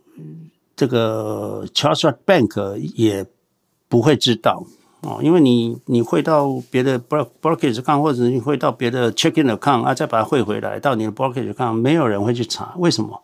他不需要去查，因为那个风险是你自己要承担的。可是他的警告是他的责任啊，理解这个问题。所以他既然会警告你，代表这个风险是很大的，所以你也不要这样做。虽然。你做的可能没人会抓得到你哦，可是你如果做了破产了，你不要去告他，他就是说，哎，我都跟你讲，你不能再拿这个 pledge 的钱去投资了！你要这样做，你在告我做什么？你还违反规定，所以、呃，这个是美国是这样子，然后美国就是这样子，就是 disclaimer 就是这样子啊，对是，那你要硬要做，但你要自己负责啊，对不对哈？啊，而且这个风险真的是很大哈，这个风险很大，所以。呃，之前那个有一个朋友是上个礼拜来分享，就是说他这个有四点五个 million 的这个这个 call 这个那个 credit，那如果能不能用三三点三点五个 million 来去投资，那这样子的风险呢，这跌了多少多少？其实是不应该拿去投资的，而是拿去用哈。就是说，你拿了你的 credit 是四点五个 million，你用了三个 million 去买房子，这样风险大不大？应该是这样谈哈，而不是拿去拿再买股票哈。那他他这个再拿去拿股票，用这样来计算，第一个就已经违反了 pledge 的的那个这个 contract，就 contract，这是其实是。是不是违法我不知道，可是已经违反了当初的跟这个 Charles Schwab 的 contract 啊，这个合约了哈啊，不是这样的，就是说你如果有四点五个 million 的美金的 credit，那你用三个 million 去买房子，这样有没有风险？是允许去买房子的哈，可是这样有没有风险？是这样谈的。那这样子做的话，啊，你三个 million 拿去买房子是风险比较高的，风险很高的哈，因为市场如果跌掉这个。跌掉四十五 percent 啊，四十五 percent，那是那个朋友算的。四十五 percent 的话，那你就就会破产。市市市场跌四十五 percent 实在是太容易的事情哈，太容易的事情。只要发生一件事情，pandemic 来了，你就四十五 percent 哈，所以。啊，绝对不要做啊，绝对不能这样做啊！最多我们讲过，最多十二十 percent，二十 percent 有时候都太太 aggressive 的，因为那天算完，如果你用二十 percent，市场跌七十 percent，你可能就到到头了哈。那市场会不会跌七十 percent？会啊，会不会超过七十 percent？会啊，对不对？那你用二十 percent，其实也是冒了一个破产的。Possibility 就是这，而且这个是这个是随机的哈。你可能说一百年才会发生一次，可是那个一百年发生一次，你怎么不知道？你怎么知道今年不是那个那个那那一次呢？对不对？可能这今年就发生了，那以后九十九年都不发生，那个叫做随机。如果有机会，我会开一个房间来谈，就是一个叫做这个是统计，一个叫做啊啊概率分布。一个叫做呃随机，还有一个叫做真啊真真是在一个统计里面的一个特例，哦，那其他的都是统计完之后就有随机分布，随机分布完之后就有概率的问题，概率里面就会发生随机，啊，这个要理解这个关系哈，很多人讲了一堆，他不懂啊，就就就哎，OK，好，所以。呃，烟雾，呃，谢谢你的呃提醒跟 emphasize 啊，就是就是让大家更清楚啊的的这个这个嗯，pledge 啊，不能再拿来当来投资哈。对，那个呃，要刚才那个 James 所提到这个统计和随机的问题，我我我也是非常同意您的这个说法，就说统计从时间上这个尺度上，如果尺度很大的话，它基本上这个会这个 performance 的表现会会跟这个统计是是一致的。但是呢，这个随机性呢，可能随时会 会发生。就是你你要是真的成为这个不走运的那一个人，他可能就会砸到你。那那那最最最那个保险的就是说，当这个不走运的这颗石头砸到你的时候，你还能不能活着？我觉得这个实际上是是非常关键的呀。所以呃呀，这个这个一定要一定要区分清楚。好，谢谢谢谢 James 老师。是是是，那。你看嘛，我常常讲，就是说你要模拟你的资产腰斩之后你还活着嘛，这就是怕随机事件发生嘛。还有就是这个这个证管会这交易所关门三年你还活着嘛？你你股票不能卖，你现金取不出来，你的资产不能变现，啊你还活着嘛？所以你一直要模拟那个随机事件发生。所以什么叫随机事件？第一个。大地震，你的房子毁了，那再来，这个时候刚好这个大地震让整个镇管会关了三年，你模拟一下这个样状况，你还活着吗？那你要做怎么准备？那这个会不会发生？会啊，几率高不高？很低啊。可是会不会发生？会啊，可能明天就发生，也可能啊，对不对？这叫随机哦。所以你就要一直维持有一种随机意识，那可是也不是无限上纲了。但是，呃，巴菲特也是一一很注重随机。可是他讲一句话：如果是核核子弹战争发爆发的时候，这个我没办法啊。他说：“这个我花我所有的资产来来来来来避免这个风险的话，那我整个资产下去都不够。”哦，那他就是说，这个是我没办法避免的一个随机事件。其他的随机事件，为什么他留那么多现金？他就在避免随机事件，因为有什么？等下等下来个大地震，他的保险公司要赔得起啊。那不能来一个大地震，他的保险公司垮了，那不行。所以他就要留很多现金，紧急备用金。这这个就是他的随机的预防。所以我们投资者不是只有投资者。我们人生就是一直要面对这种随机事件的发生，可是不能无限上纲啊！这要记得哦，不要想到这个晚上睡不着觉，不要呃做到你能做的部位啊。比如说那个，你就三年的准备金就要准备好啊！哦，你你如果还在工作，那就半年，那你就觉得半年不够，那准备一年吧。这个一定要准备的哈，不是说你不准备啊，没关系的，我就赌赌看。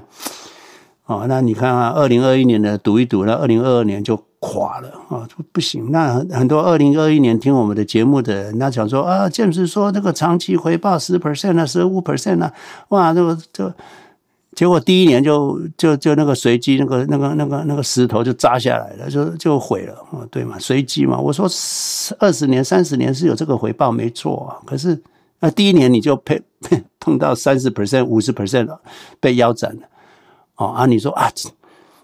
这个跟我讲的统计，我的我的那个概率，呃，随跟随机是不一样的。我讲的是三十年长时间走的一个稳定的回报。可是，二零二二年的那个下跌刚好就是哎就来了嘛，就发生。呃，这个这个本来是呃二十年会发生一次的，或十五年会发生一次。哎，但你第一年就发生，那没关系啊，那后面十五年可能就会比较平安嘛。那谁知道啊？可能嗯，明年又来一次，那连续来两次，那就是什么？叫做随机嘛。那好，可能未来二十年就更稳了嘛。哦，不一定，不一定。啊，这个就是大家知道，就是随机就是随时来。那你说哦？这个地方是沙漠了，不太会下雨了，降雨量就是只有三十三十 milli 了哈，所以我们就出去了，也不会打雷了，那个很少，五十几年来都没有打雷，所以我们在空旷的地方就这个，可是雨一下，你说啊没关系的，打雷很少，结果蹦一来，你就可能刚好被打中了，这几几千年千年难遇的你就遇到了哦，那倒霉事当然就很不好，对不对？那如果是中乐透，那当然很好。所以这个是随机的啊、呀，大家很要注意，随机是我们要注意的。统计这个事情，概率这种事情，长期的那比较不用担心，然后你就摆着就不用担心了。那你要担心的是什么？随机事件啊，随机事件，市场要腰斩很容易的啦，哦，很容易的。好，谢谢杨杨虎，好，谢谢你哈，来，好，谢谢 James 老师。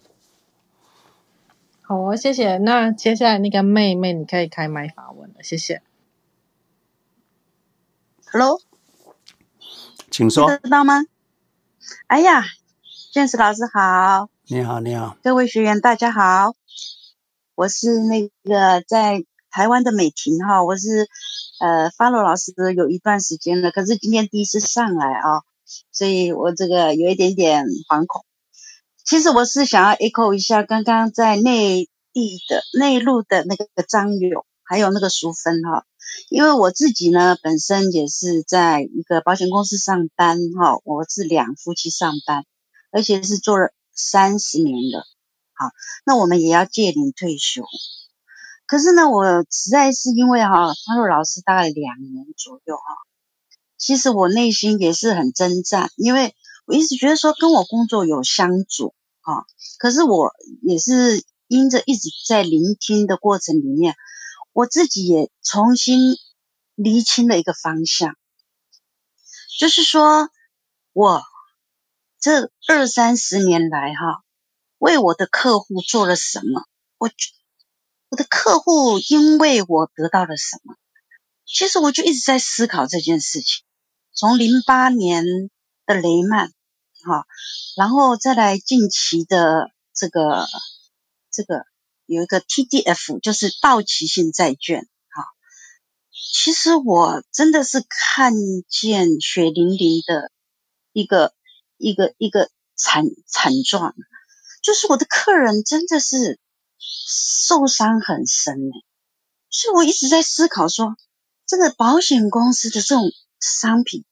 到底对我客人有什么帮助？我自己深深的思考哈，我发现真的我的客人挺可怜的，真的，我发现说他们好可怜哦，丢了这么多钱在我手上，然后经我手上投资这些标的，或是说传统型的保单，二十年的保，二十年传统型的保单，预定利率是。六点五趴的，这些看起来是很好，可是当满期之后，客人要用到钱，二十年满期的，他竟然是 MYLAS 的。那时候我真的我我内心是非常非常的纠结，所以其实我自己觉得这个这个工作哈。实在是，当然啦，我已经也快六十岁了哈。我是觉得说，真的，我从现在来思考，我觉得保险公司的商品除了什么，除了意外险，除了医疗险，除了癌险，真的对客人有帮助之外，我其他只要是讲到储蓄，讲到投资。我发现真的对还对客人来讲都没有一丁点的好处，所以我我我我真的是上来分享一下我自己的工作一个历程啊，哎呀，那因为我那个因为也跟了老师大概两年了哈，其实我也把我自己过去的所有的在保险公司的所有的存款，我通通都结清。通通都结清，然后通通都在一九年的时候，我就陆陆续续就就买了那个 QQQ，后来老师说转到那个台湾，所以我也跟着老师从七五七再转到六六二，啊，这样子一路走来，我现在内心非常的平安，而且更有趣的是，我的客人，呃，前前几天跟我说，哎，你有没有什么好的商品？我跟他说，呃，要不你参考一下那个零零六六二好了，我公司没有这么好的商品可以推荐给你。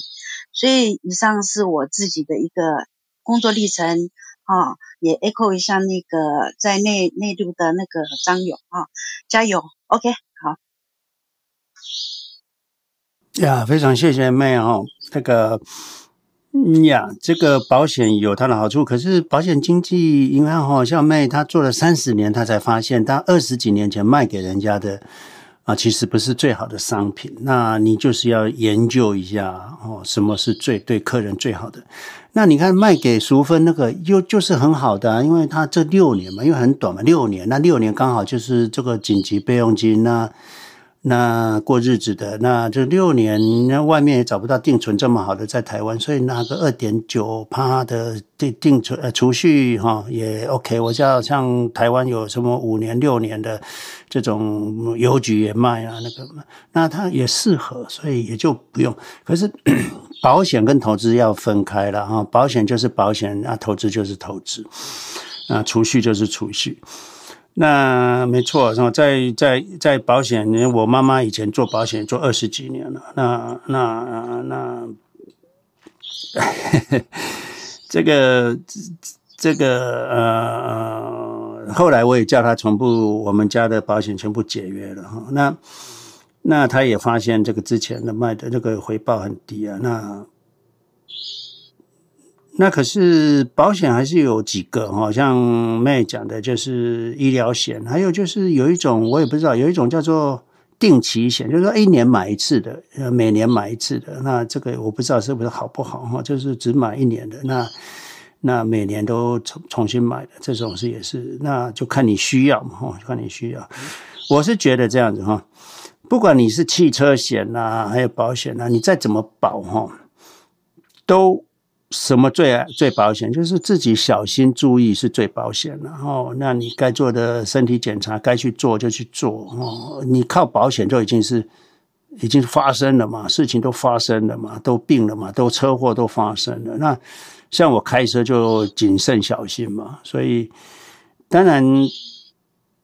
有时候，因为像我爸爸开车或什么，我都会保，让他保假式的，就是无忧无虑的。那这个那个，因为因为因为让他都无忧无虑，车子撞了就去修，都免费啊，就这样子。可是呃呃，呃，有些保险哦，呃，你要看看你有没有需要，像汽车保险好了，一个玻璃破了你也要保。玻璃破了就自己去修一修，五百美金或者八百美金就好了。这个有什么好保的？这个你能够承受的风险不用保。所以你在尤其在美国，你可以把那个地方不要啊，你不要这个，不要那个啊，那是只要什么？哎，就就就第三责任险啊，责任给他保高一点了，对不对？因为这个是你不能承受的嘛。那妹，你有说话要说吗？哎。哎，没听到，没有哎，哦，没有 啊，没有，好，哎呀，谢谢老师，OK，好，对，所以，好，拜拜，所以那个，那保险经纪要也要对自己的产品很了解，那才知道说什么是适合啊你的客户。那还有你买保险的人，你也要了解啊，你都不了解就只是签名，那也不好。所以凡事都是要自己小心谨慎了哈。那车子就是说。对生命财产能够嗯有保障的是值得，那你自己小心可能是最重要的哈，自己小心可能是最大的保险。那再来就是，我当然鼓励大家，如果有买车子，那你要买特斯拉。那买完特斯拉之后，人当然都说，那自动驾驶要不要买？当然要买啊！你买当然要买啊！那个是保命的，那是保命的。那个自动驾驶是在你危机的时候，它会救你一命的。一万五千块太便宜了，太便宜，那会救你的命啊！那你为什么就救你的命的功能你不去买哦？啊，你去保一个 会发生意外之后你要被 cover 的，应该是要在 preventing，就是事情发生之前那个钱你要花啊，哦，已经发生了那就那就那真的是尽量不要碰啊。啊，所以呃，大家身体健康哦，那该该去做身体检查去做身体检查，那那那个呃呃，该注意的安全注意好，呃，不该冒险的不要去冒险哈、哦。我们讲过，就是你不要去去去冒险，那你远离风险，那幸运就来。那这个最近那个那个潜下去，那个那个 Titanic 去看 Titanic 的那个那几个那些富豪。聪明一世啊，糊涂一时啊！啊，这不需要冒这个险啊，哈，不需要哈，很多险是不需要，你可以避免的，不要去冒那个险啊，不要冒那个险哦。你像科比对不对？那那个搭那个专这这小飞机，你看也就，你如果尽量避免你的风险哈，那你的幸运就来。那你你幸运还没来之前，你的风险就已经先到，那就没办法啊。所以永远要记得，不要让风险先到，哦，让避免风险，能够。买到的呃自动驾驶有资金、有现金、有钱的，那你要买特斯拉，而且要买一万五就应该要花买自动驾驶啊！你不买自动驾驶，你买特斯拉做什么？对不对？那你说你爱环保，我想这个是不是最主要？这真的是要自动驾驶啊！嗯，环保在其次了。嗯。好，谢谢妹。OK，来往下。好哦，谢谢妹。那接下来 PC 你可以开麦发问了，谢谢。呃，James 老师好，大家好。呃，我是 PC。呃，我首先要先 echo 一下，呃，上个礼拜 James 老师在短片里面有分享的一个房屋的投资的一个一个内容哈。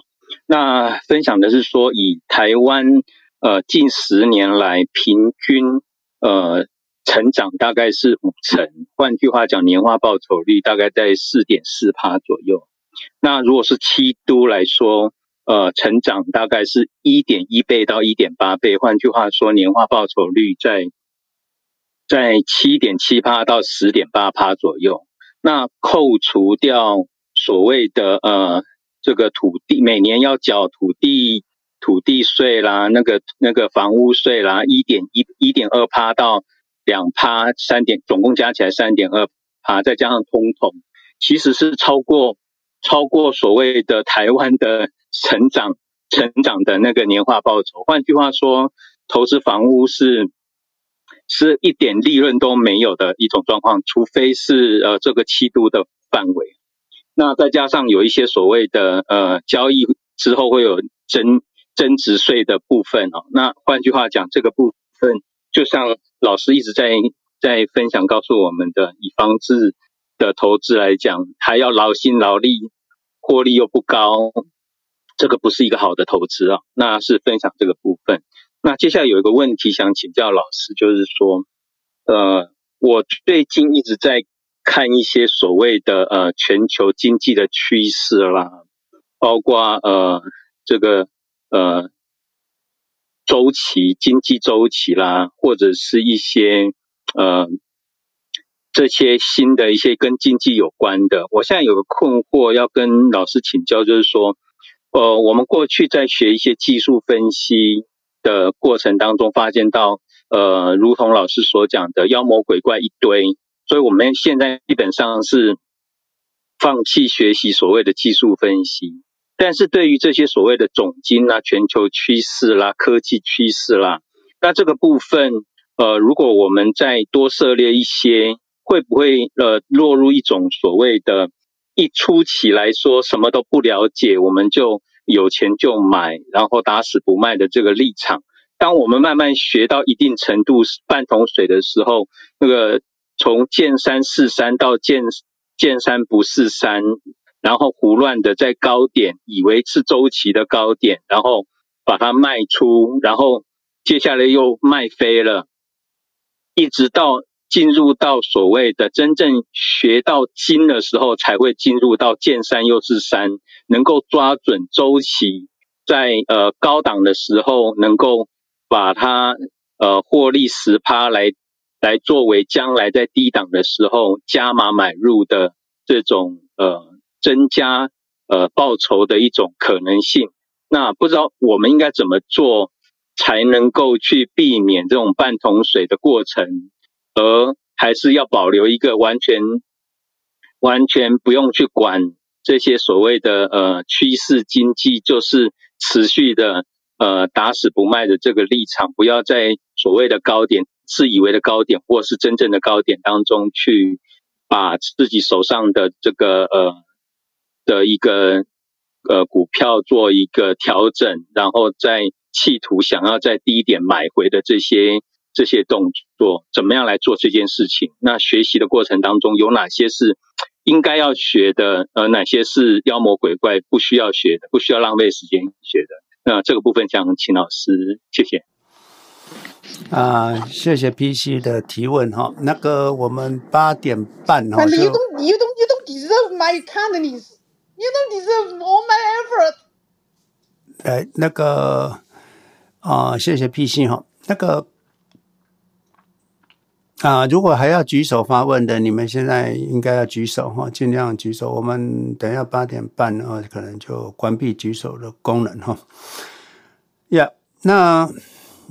你如果不好不方便举手，你在留言区留言，我我会后会都会一一给你单独回复哈。我看这个持续买进这本书里面，它有一个他讲哈，就美国美国席勒指数里面，它有一个美国房地产的指数，那它的回报率是零点六 percent 年化报酬，扣掉通膨之后，所以房子根本没有增值啊，而且它还是在。加州湾区啊，我了解了吗？所以这个是一个迷失，就是买房子哦，他有赚很多钱，是一个迷失啊。为什么？因为真正房子开始大涨是从二两千年开始，过去从一九一八九零年一直到两千年，的房价涨幅真的有限。可是到两千年以后开始，哎，大涨。那所以。啊，过去买房子的人，他，你们去看持持呃呃持续买进那本书，前面就讲买房子好呢，还是不要买房子呢？他有讲房子是一个家庭欢乐的记忆哈，所以它是有它的益处，可是不是投资。可是他有他的精神跟家庭凝聚，很多小朋友说：“哎呀，我小时候就住在这个房子了哦。”那还有会有人要求：“妈妈，你那个房子不要卖掉，因为我的这个有我们小孩子的记忆。”哎，家庭是有这种东西哈。那可是你什么时候该买房子？那持续买进这本书有提到，就是啊，你应该是确定这个房子买了之后要十年以上都会在这边的哈。那不要一开始就就去买，而且呢，他还建议你要买就买大一点的，你不要买小小的，啊，过了三五年都不够了，生了小孩又不够，要再换，不是这样。他说你要买就好，你能力范围内就给他买下去，这个是见仁见智。就是说要做就做好一点，不要一次不到位，啊，要换来换去，因为你每次一换那个。因为你知道回报率才零点六嘛，那你你你你你你这个这个这个这个这个呃经济商的这个费用就六趴，那你十年才能够 cover 那个 那个经年经济费用啊，这里面还不包括税金跟跟跟跟维善维修费。啊，所以啊，如果照这个席勒的这个统计来讲，席勒他是一个很知名的这个这个经济学家，也是诺贝尔得主。那在一八九零年。他统计来都是说回报率只有零点六六 percent，而且他是在湾区哦哦，所以哦你应该相信他了。那你如果不相信，那就另外一回事情了哈。你说我的房子涨幅就有这么大，那是你时间不够长啊。啊，再来就是 PC 谈的就是周期的问题哈。我最近就是想这个问题啦，因为本来我是六月就要停了了哈，那可是像。大家可能还没有完全毕业，因为因为周期这个事情还没解决。那大家如果不了解周期的话，可能啊、我不在，可能又又又可能又会落入了一个又又又迷茫了，又到最后又以为是周期了，又又搞搞搞乱了，那整个整个路就就没办法达到你就我们最终效果。所以我。啊、会帮大跟大家一起走过一个周期哈。那这个周期是这样子的哈，就是说，不是你去得看那个总经啊，leading indicator 啊。我们有一个呃讲师哈，你如果去看我们 YouTube 的一个课程里面，就有一个叫做经济周期的哈啊，这个 YouTube 的哈。YouTube 我们有一个课程嘛，哈，一一整整整套的课程，那里面就有就有就有这个总经的，啊，leading indicator 的课哈，这个你播放清单，播放清单里面，我看一下播放清单的二零二二年的课程哈，二零二二年的课程，哇，怎么？二零二二年的课程里面有一个呃，风险控管、财报、技术、技术指标啊。经济指标与市场，哈，这个 Wen Wen 讲的一个课程，哈，还有嗯，景气循环与股市的循环，这个我们有一堂课是这个，哈。再来就是，就我想这两个应该是最最接近啊景气循环的，哈，就是两个，一个是经济指标，哈，跟市场的关系，还有一个是啊这个。这个景气循环哈，这个都我们的课程里面都有这个哈。那这个学了有没有用？好像有用，又好像没用，因为用起来好像也是怪怪的。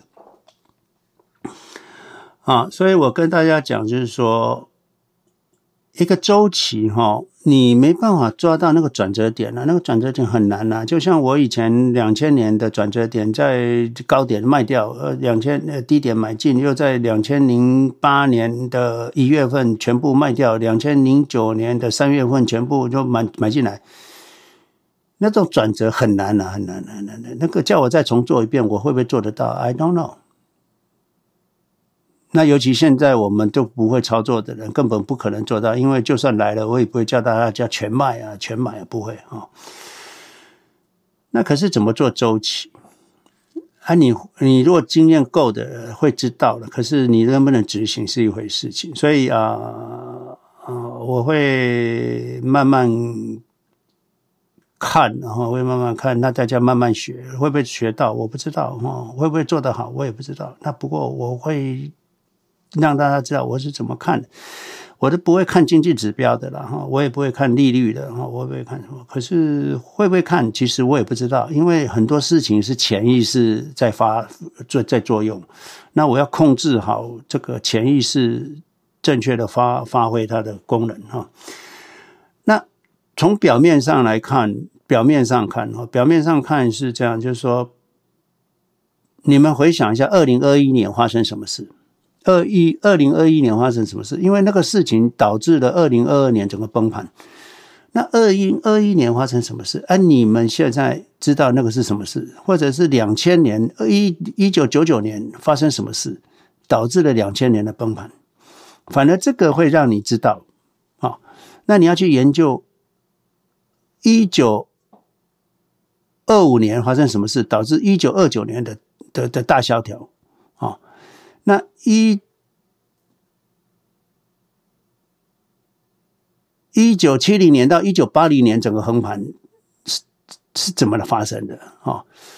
只有研究这个啊比较有有有有有意义，而且它会重复啊，它会重复啊。虽然不是一模一样，可是极度相似啊，极度相似。我可以讲，可是。讲了也不是你就不能照抄，因为这个叫道可道。那重点是非常道，所以你要自己去体会。所以不是每个人都可以做到周期。所以我是说，有些人小学毕业要这个打死不卖啊，这个这个东方哎，这个这个这个独孤求败啊，之后变东方不败也是很厉害啊，就是完全不动啊。所以你们呃各位哈。啊、你说老师，我就不要周期，我就不会周期，我不想学周期，很好，不用 不用学，不用学。可是，呃，学了有没有好处？也未必有好处。可是，可不可以学？哎，当然可以学，当然可以学，也不是说不能学。那可是这个过程，呃，不是还要讲一句，这个过程不是让你增加获利，过程只是让你增加稳定度。好，那什么这样子？好，假设我们过去。不是说打死不卖，直接持一直这样，我这样走过一遭了嘛？那这个小学就毕业了，那也是很好啊，至少嗯不是文盲，你知道啊的什么东西。可是假设你要做得更好之后，会怎么样？会假设我们重来一遍，把时间拉到一二零一九年。那在二零一九年，像 Cat 他们认识我的时候，二零一九年那个时候我们要做什么？那我说啊，这个周期现在是比较高了哈，那你们就不要投资，不要全部啊，慢慢来，五十 percent 投资，五十 percent 留留留留现金啊，可能风险会随时来。好，那这样一讲的时候，可能 TED 有些人就什么叫五十 percent？就全部不投了，就不要投了，明明知道风险就要来了哦，这这是一种状况翻译的。另外一个人状况就是五十 percent 投下去了。那市场又一直涨，一九年涨，二零年涨，二一年又涨，哇，涨两年呐、啊，哇，这样子你在搞什么？叫我们留现金五十 percent，这两年大涨竟然都没赚到，我才不信呢！我要全部买进去了，而，就买在二零二一年的最高点啊、哦，对，所以你做周期 本来没事，呃，一一九年单笔买进去也就还好哦，现在跌下去也没有跌到那么深。结果这个一九年单笔买进去其实会赚钱的，结果什么的周期了，哇塞，就会变反而变亏损了。所以周期有帮助吗？未必。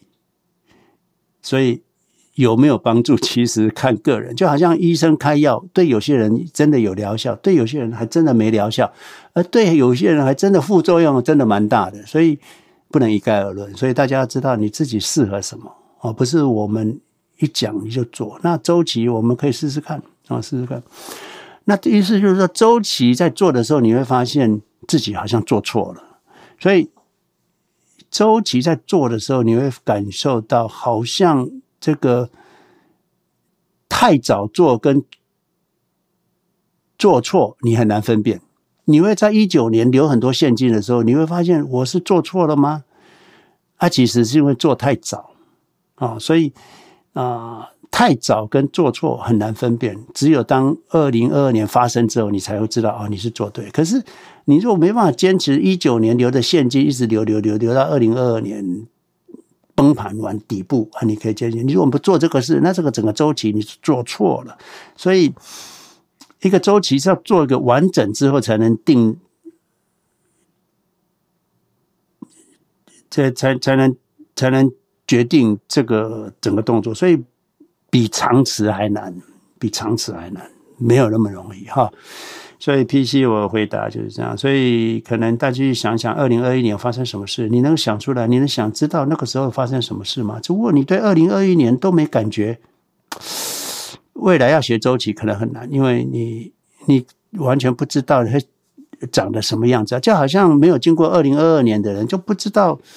不知道风险在哪里，以为自己呃肠胃很好，结果这个吐了，沿路吐啊，就是这样。所以你没没上到高山，你怎么知道你有你有高山症？不知道哦。所以啊、风险是这样子，就不知道你才是风险啊，知道就不是风险。那我们能不能去用周期来避免风险？Howard Marks 是一个，那他也知道。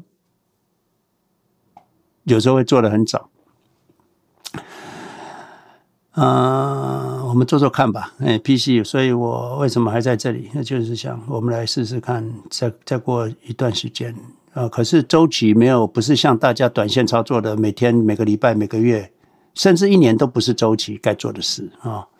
周期应该是十年左右的事啊。呀，PC，我的回答是这样。呃，建石老师，谢谢。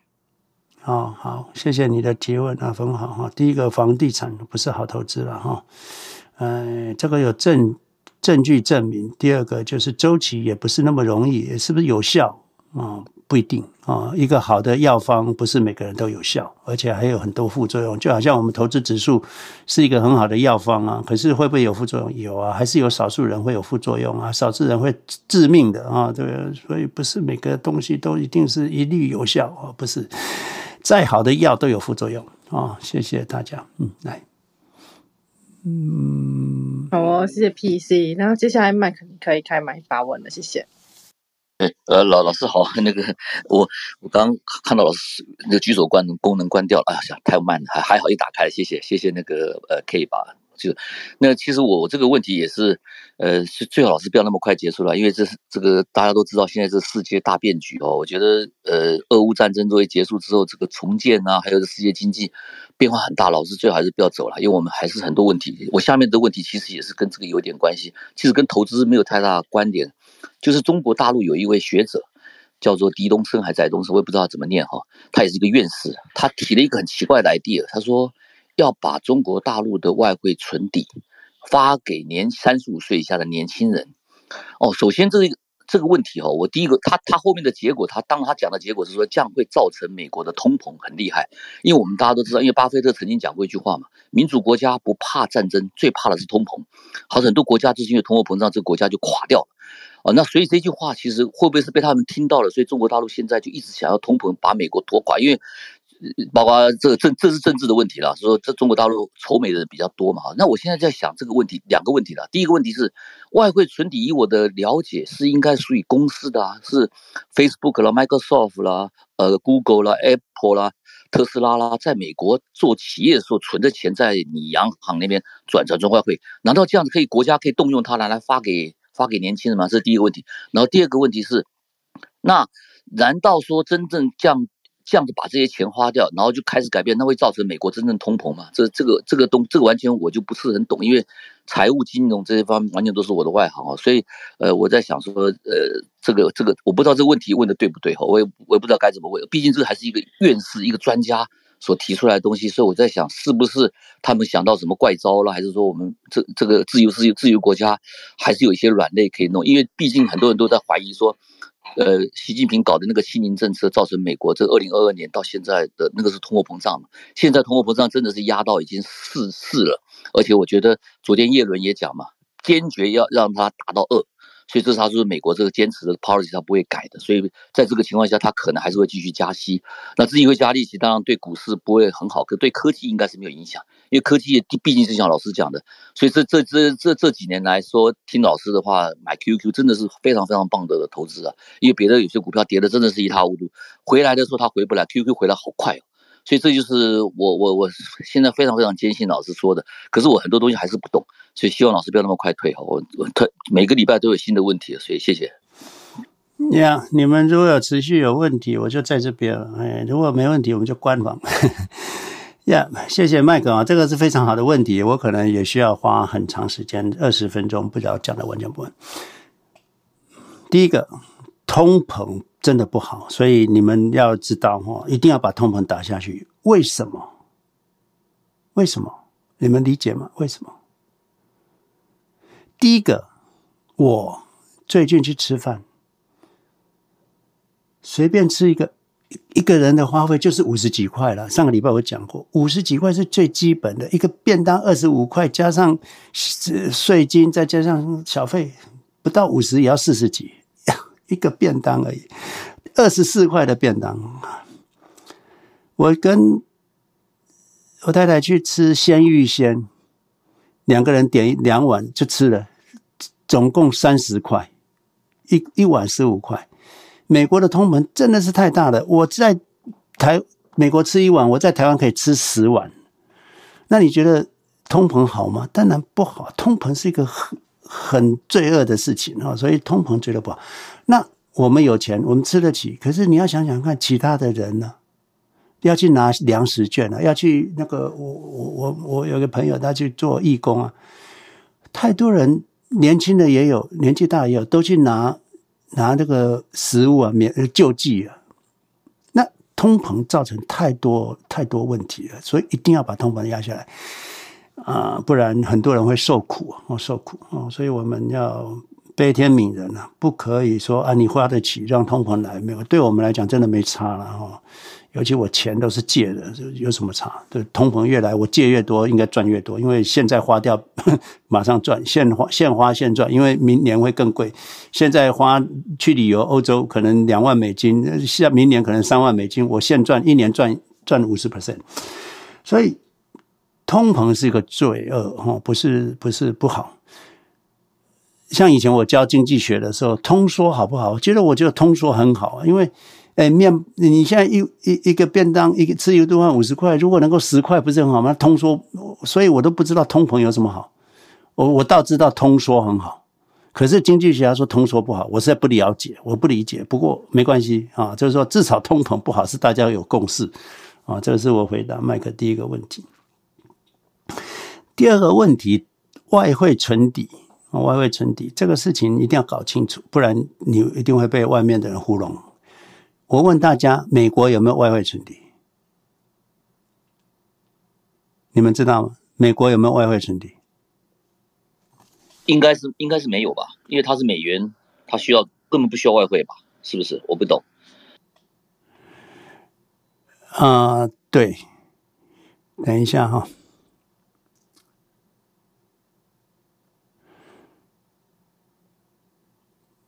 对，现在。现在那个我们举手功能是关了哈，杰森，你若有呀，那个，所以我们八点半就会关。我会想，我不想破例哈，所以啊，不好意思，你有问题你留在留言区，那不然就是那下个礼拜我们再一起讨论好了哈。因为我这个这段话，麦克这个问题，可能我也要慢慢解释。对，美国没有外汇存底。它的存底 就是央行啊，它要多少钱啊？存底存底是什么？就是说，啊、啊，我们台湾留学留学生来美国，啊，整个台湾是一个 family 一个家庭。那有小孩要来美国留学，那他一定要拿美金。那这个美金谁赚的不重要，反正我们家庭成员赚的。那有人需要这个美金，那就好像一个家庭，爸爸赚钱，可是有人要去念书，啊，就是爸爸就去领钱来，啊，那个那个储家庭的存款，那个就是家庭的存底，外汇存底，等于等于现金存底。一个国家的外汇存底就是国家的钱，就是全民的钱，全民的，属于全民的，不属于个人，也不属于政府。不是，是全民的，也不属于 Facebook，也不属于这边，应该说也不属于 TSMC，也不属于 TSMC 所赚的外汇，可以让一个留学生去留学，也可以让你去旅行，因为他赚的，那不一定 TSMC 拿去花，不是啊，所以外汇存底是一个国家的存款，它可以让国民去消费啊，这个就是一个呃原则，好，所以。如果你不是用 hard currency，就是你不是用欧元，你不是用用，就是世界流通的货币的话，那你的你这个国家就需要外汇存底啊，外汇存底。那美国因为它不接收任何货币了，你到美国商店，你拿欧元，它不收的哦，你拿日元，它也不收的哦，一样，你拿。你拿美金，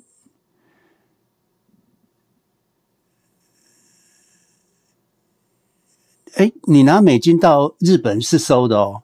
我记得我以前 travel 到日本，我拿那个 travel check 去一百美金，哎，他收，哎，他收哈。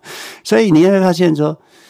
哎，你拿美金到欧洲去消费，也有的店也收，所以你要知道你的外汇存底应该存什么东西，那你的国民出去消费可以用得上，那就是你要的存底。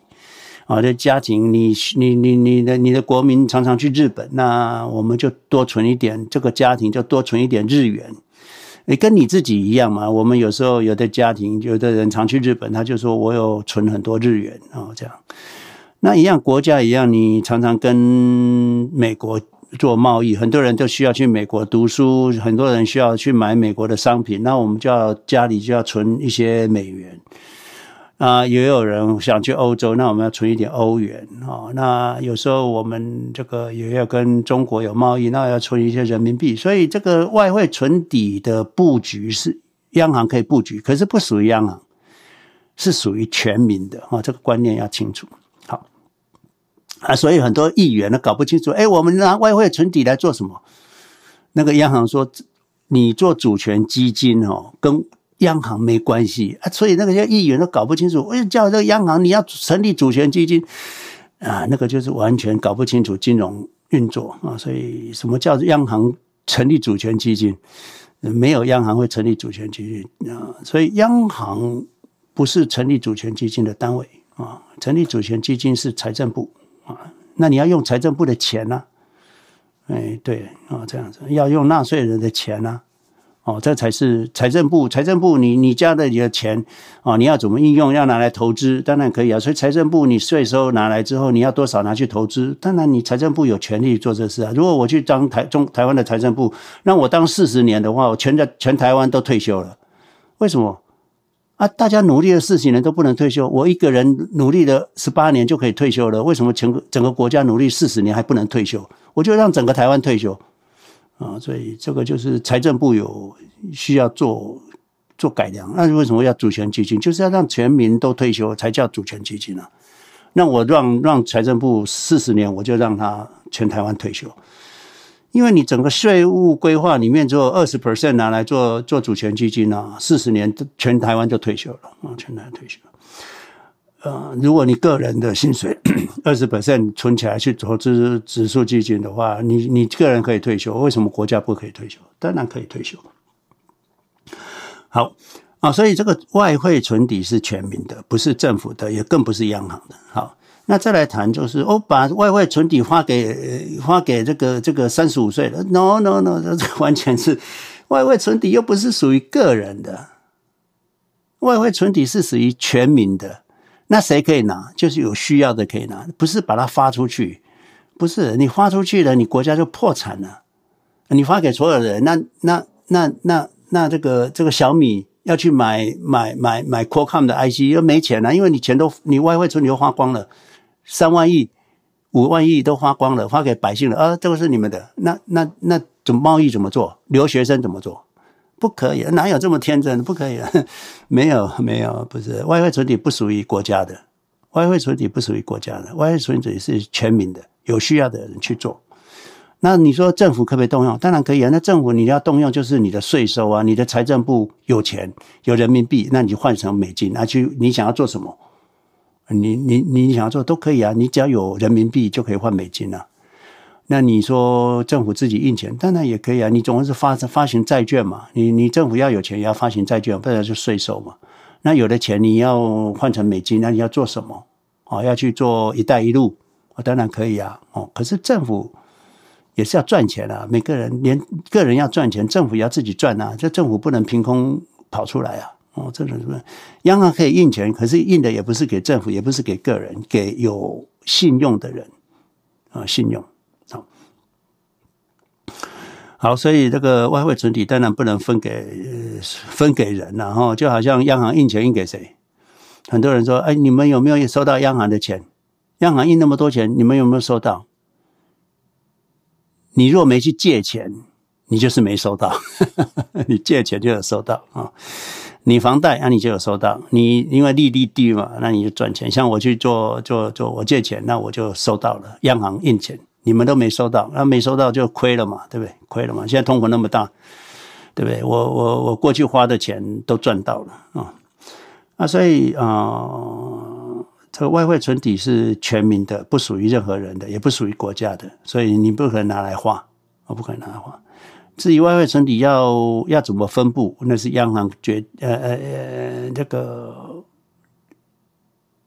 如果像中国，像以前的台湾，呃，外汇管制的时候是央行在做决定了。因为只有央行可以换外汇，记不记得以前在台湾的时候，就是只有央行可以换外汇，其他的银行都不能换外汇。后来慢慢央行就开放给其他银行做这个指定银行，外汇指定银行。那时候开始有外汇指定银行，所以几家银行可以换外汇，换外汇。所以那几家银行就是在这个央行的这个外汇账户里面有有有有有金融账。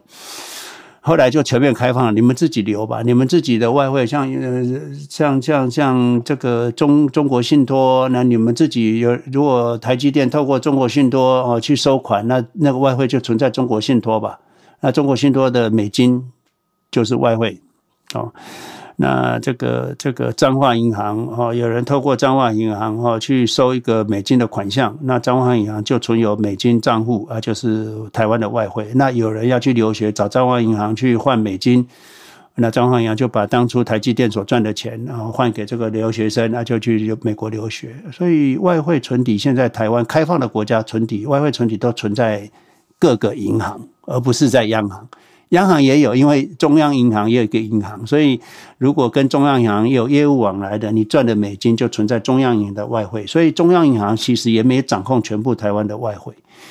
呃，台湾的外汇已经都流到所有布在所有的全全国的银行，各家银行，那个那个那个邮局可不可以？邮局也有外汇啊，所以只要金融业都有外汇，因为它可以承办，你只愿意承办呃美呃外外外汇的业务的话啊，你就会存有外汇，所以任何银行都可以有外汇，这是外汇开放的国家。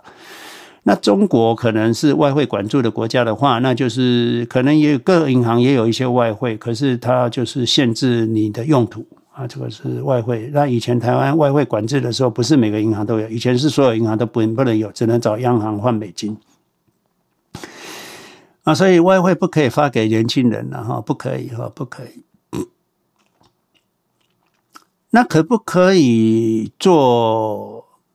全民的均富，这个年轻人发资发给发钱给他们，当然可以啊，当然可以啊，这是你财政部税收的规划之一嘛。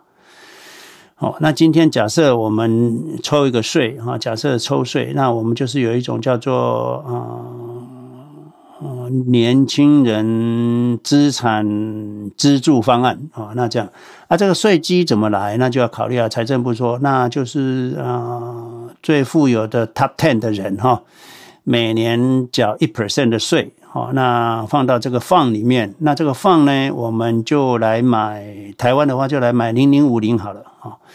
那把这个股份给所有满二十五岁的年轻人，你就有个账户啊，这个账户啊，我们会把钱拨到你的呃出那个账户里面啊，持有零零五零，那啊等到你五十岁的时候，你可以动用多少 percent？到六十岁的时候，这是退休金啊。这个钱怎么来？就是从最富有的 top ten 里面抽一 percent 的税啊，就这样啊，财产税啊，财产税。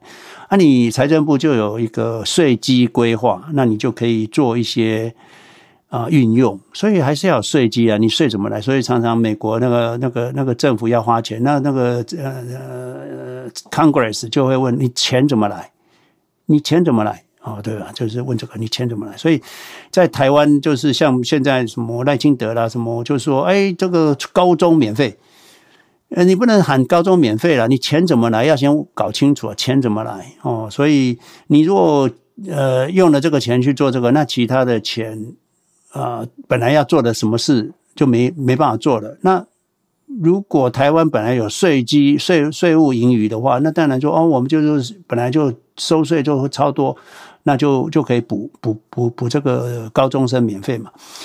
那税基怎么来是要先搞清楚。那那那那你说，那去年就因为收很多税，所以所以多出很多钱，所以现在可以做这个，也不是啊。这个税基怎么来是要稳定税收啊，不是不是看景气哦。今年可以哦，让高中生都可以免费，明年不行，因为明年景气不好，不行，不可以这样子的。所以要做一件事情，长期规划的时候是要一个那个税基的来源是稳定的。哦，不然就相对稳定的，不然你一定是一个一个空头支票啊，空头支票，不然就是全民 买单啊，对啊，那就税就要增加嘛，你税不增加，你的钱怎么来？所以财政部跟个人一样啊，你你没有这个能力，不要做这个事。那你要做这个事，要有 forever，要继续做下去，然后才能够定这个方案下去。这个不是一次。一次花完就没了，不是说啊，我们换一个烟火，编一个一呃，去年去年因为赚很多，所以我们现在来来办一个烟火秀啊，可以可以。可是你要做一个长期的，那可能那个税务税基的来源就要 forever 啊，所以你如果要全民均富，或者是说让年轻人有一个这个资产资助方案，那每 top ten 的所有资产 top ten 的人每年缴一 percent 的税。那分配给二十五岁的年轻人，满二十五岁，我们就会给你一个比如说十万块的台币的零零五零，或者是十万美金的这个零零六六二，好，完全不管哈，或者是零台币一百万的零零六六也可以，或者是 combination 啊，指数基金哦，零零五零零零六六二啊，在什么这 combination 啊，规定好啊，就让让这些年轻人至少跟着有钱人一起有资产啊增值啊，分享全民跟全世界的成长，那这个是一种。全民均富的观念，我以前有谈过，啊，是可以做的，是可以做的。可是你就要限制他不可以领出来啊，四十年后才可以做，或者二至少二十年可以领一部分哈，啊，或者是说啊，你结婚了，你可以领多少部分，甚至说啊，你结婚的国家就再拨多少钱给你，那这样可以啊，因为反正从 top ten 的资产的人收一 percent 来做这个事嘛，哦，倒没有问题。那你你财政部有个税基规划。那你要做什么事都可以，都可以，而不是把 外汇存底拿来发，那更更不可能拿来当子弹。你外汇存底，美国呃中国，你外汇存五亿全部撒到美国来，我跟你讲啊，一秒钟央行就会你全部收走了，完全一点涟漪都没有。因为你来的时候会通膨嘛，通膨它就会拉高拉高利息嘛，拉高一下钱就被吸走了，你五五万亿。十万亿都不够啊！他只要一吸什么，他他只要发行债券就发把债券卖出去，那个钱就被吸走了。哪有什么通膨？不会啊，那个钱就是完全看不到，那个完连一个涟漪都不会。所以不不懂，不要把什么外汇存底拿来当武器。你那个是根本就是连竹竿都不是茅草，所以不会不会，不要不要讲这种话，这个没有没有意义哈。对，外汇存底是有力量，没有错。可是可以来购买东西，没有错。可是绝对不是拿来当武器。央行，美国央行随便一一亿都几十万亿了，还怕你这个几五五亿五万亿？啊，太太小看美国央行了，所以也也太看大自己的外汇存底了哈。所以我想，拉里拉讲这么多，就是在讲外汇存底的事情了。嗯，啊，麦克，我不知道这样回答有没有回答到你的问题。有有有有有非常非常非常清楚，哎，我这样，因为我这样我就觉得说，因为当他提出这个理论的时候，中国人非常多在讨论，而且因毕竟他这是一个院士嘛，那我那时候觉得这个有点点荒唐，可是又指不出来，老老师今天指的很很清楚，所以这就是一个最大的问题，就是当你一个独裁者要做一些事情的时候，的确是美国真的很害怕通膨，比害怕战争还害怕，美国并不怕战争，可是像他这种东西，他这个他这种东西危言耸听之后，还真的蛮多人信的。就是好像可以发给学生，然后就我不要美金了，我就可以开始把这个美国，的确是，大家我们也知道说，因为中国的清零政策造成美国很多通膨，肯定有点点影响，不知道影响多少。可是我是觉得，那像高科技的产品哦，那个该买还是买啊。其实本来本来三年换一次手机，现在改成五年换一次手机，其实也无所谓。我觉得科技根本也不怕这些通膨，倒是刚刚老师讲的很重要，就是食物了。食物其实我认为。呃，可能是因为那个服务通膨，就是人力的价钱贵了。像台湾最近就开始有人在谈说，要不要恢复那个服贸嘛？就是那种 service inflation，就是服务的那种通膨。美国事实上是薪资通膨了，因为薪水太高了，没有办法。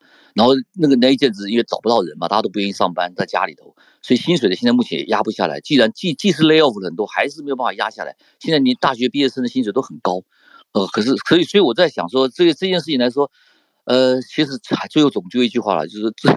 中国大陆那边的愚蠢政策哈，事实上是我们台湾最好的盟国。这不好意思讲一点政治的东西，所以我我是很安心，就是觉得刚一听完老师之后，非常非常安心。谢谢谢谢。大家注意哈，外面的资讯百分之百分之九十九点九九都错了，因为你们不知道错的原因，就是无法证伪。那假设今天讲到你自己的时候，你就知道错到有多离谱。比如说有人说啊，James 是客家人呐、啊。他凭什么说我是客家人？我都不知道。所以当他讲到你的、你你自己的时候，你就发现哇，怎么会突然冒出我是客家人呢？哈，哪哪天就冒出我是这个这个这个越南人呢？或者是，所以有呃呃话嘴巴是在别人，就是实际上他怎么讲，我我们能控制吗？没办法。那媒体呢也是一样啊，媒体也是乱七八糟的，媒体乱七八糟。你看院士也可以随便讲，那怎么讲？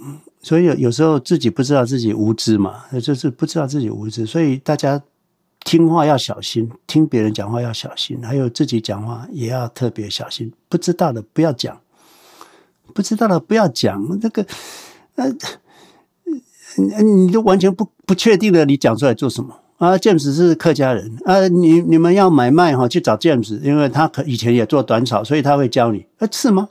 是吗？哎呀，这个我我随便乱讲话，呃，当然我也不能限制人家讲话了哈。可是你们要知道，百分之百之百分之九十九点九九都错。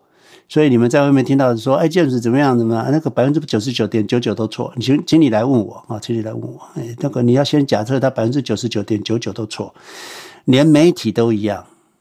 你去深入检查查询他们所报道的，关起门来写新闻啊。所以不要相信外面的任何事情，不要相信。你没办法证明他错之前，你没有去证明他错之前，你请请你不要相信。你证明就证明不出他错的时候，才为真。所以我会教教大家什么叫真。所以呃，有空我会开一个房间来谈真、统计、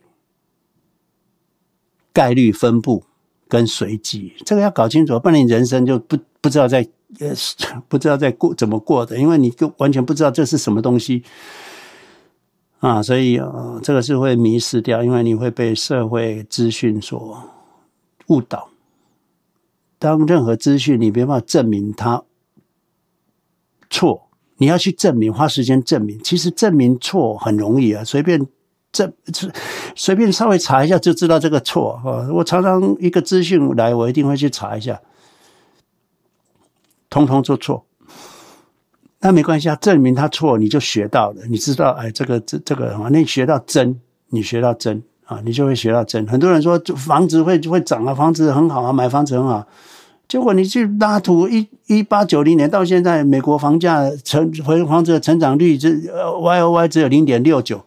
那那些说房子很好的，你觉得他怎么样？那个就是什么？那个就是概率分布，它刚好占到零两千年到现在，这些人说房子很好，你去问问看，一九六零年买房子的人好不好？哦，所以一一九二零年一一九一九零零年买的房子好不好？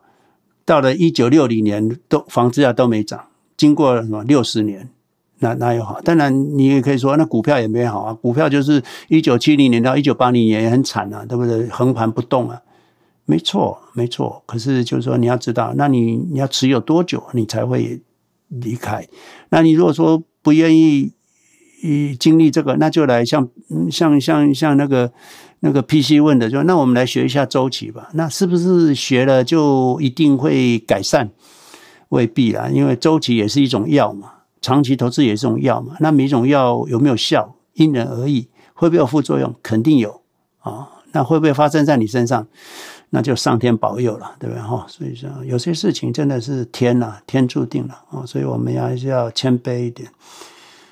呀，我想先这样子好了。今天应该谈很多了。那杰森，不好意思哈，你呃有有有事留留到下次来谈好了哈，保留一下啊、可能那、呃、有机会。好，那 Kate 我们交给你好了。来，好哦，谢谢老师，然后还有所有今天发问的朋友，然后嗯。就是我觉得每次的对谈都会更加有深度，然后大家也可以继续学习，然后就是大家可以把握上就是举手发言的时间，就早点进房间来，因为其实因为亚洲时间现在也是真的是蛮晚的，有些就是年纪比较长的朋友都会跟我说，那房间有点开得太晚，他们都会体力不支，对，所以我们才会就是希望大家在十一点半以前举手，然后上来发言，然后。然后让大家可以早点休息，说谢谢大家体谅，那就谢谢老师跟今天所有的朋友，那我们下个礼拜再见，谢谢，拜拜。那第一次上来的朋友就可以 follow 老师的 bio，这样子就是我们每周开课，或者是老师他有去嗯、开一些新的课的时候，也会发通知。好，谢谢大家。呀，这个。我我我现在每个礼拜尽量就是有三个短片了，那那个短片的内容还是我自己写稿的，然后所以还是值得去听啊！我建议大家还是去听一下，因为啊还是有帮助啊！谢谢所有的 moderator 跟提问的人哈。那我们开还是两个小时为重，因为这样子会比较有效率了，拖太长没有用哈。好，那下次有举手就赶快提出来啊，谈一谈，那就很快就两个小时结束啊，不然中间有空白的就浪费时间了哈。好，谢谢哈，谢谢，下礼拜见，拜。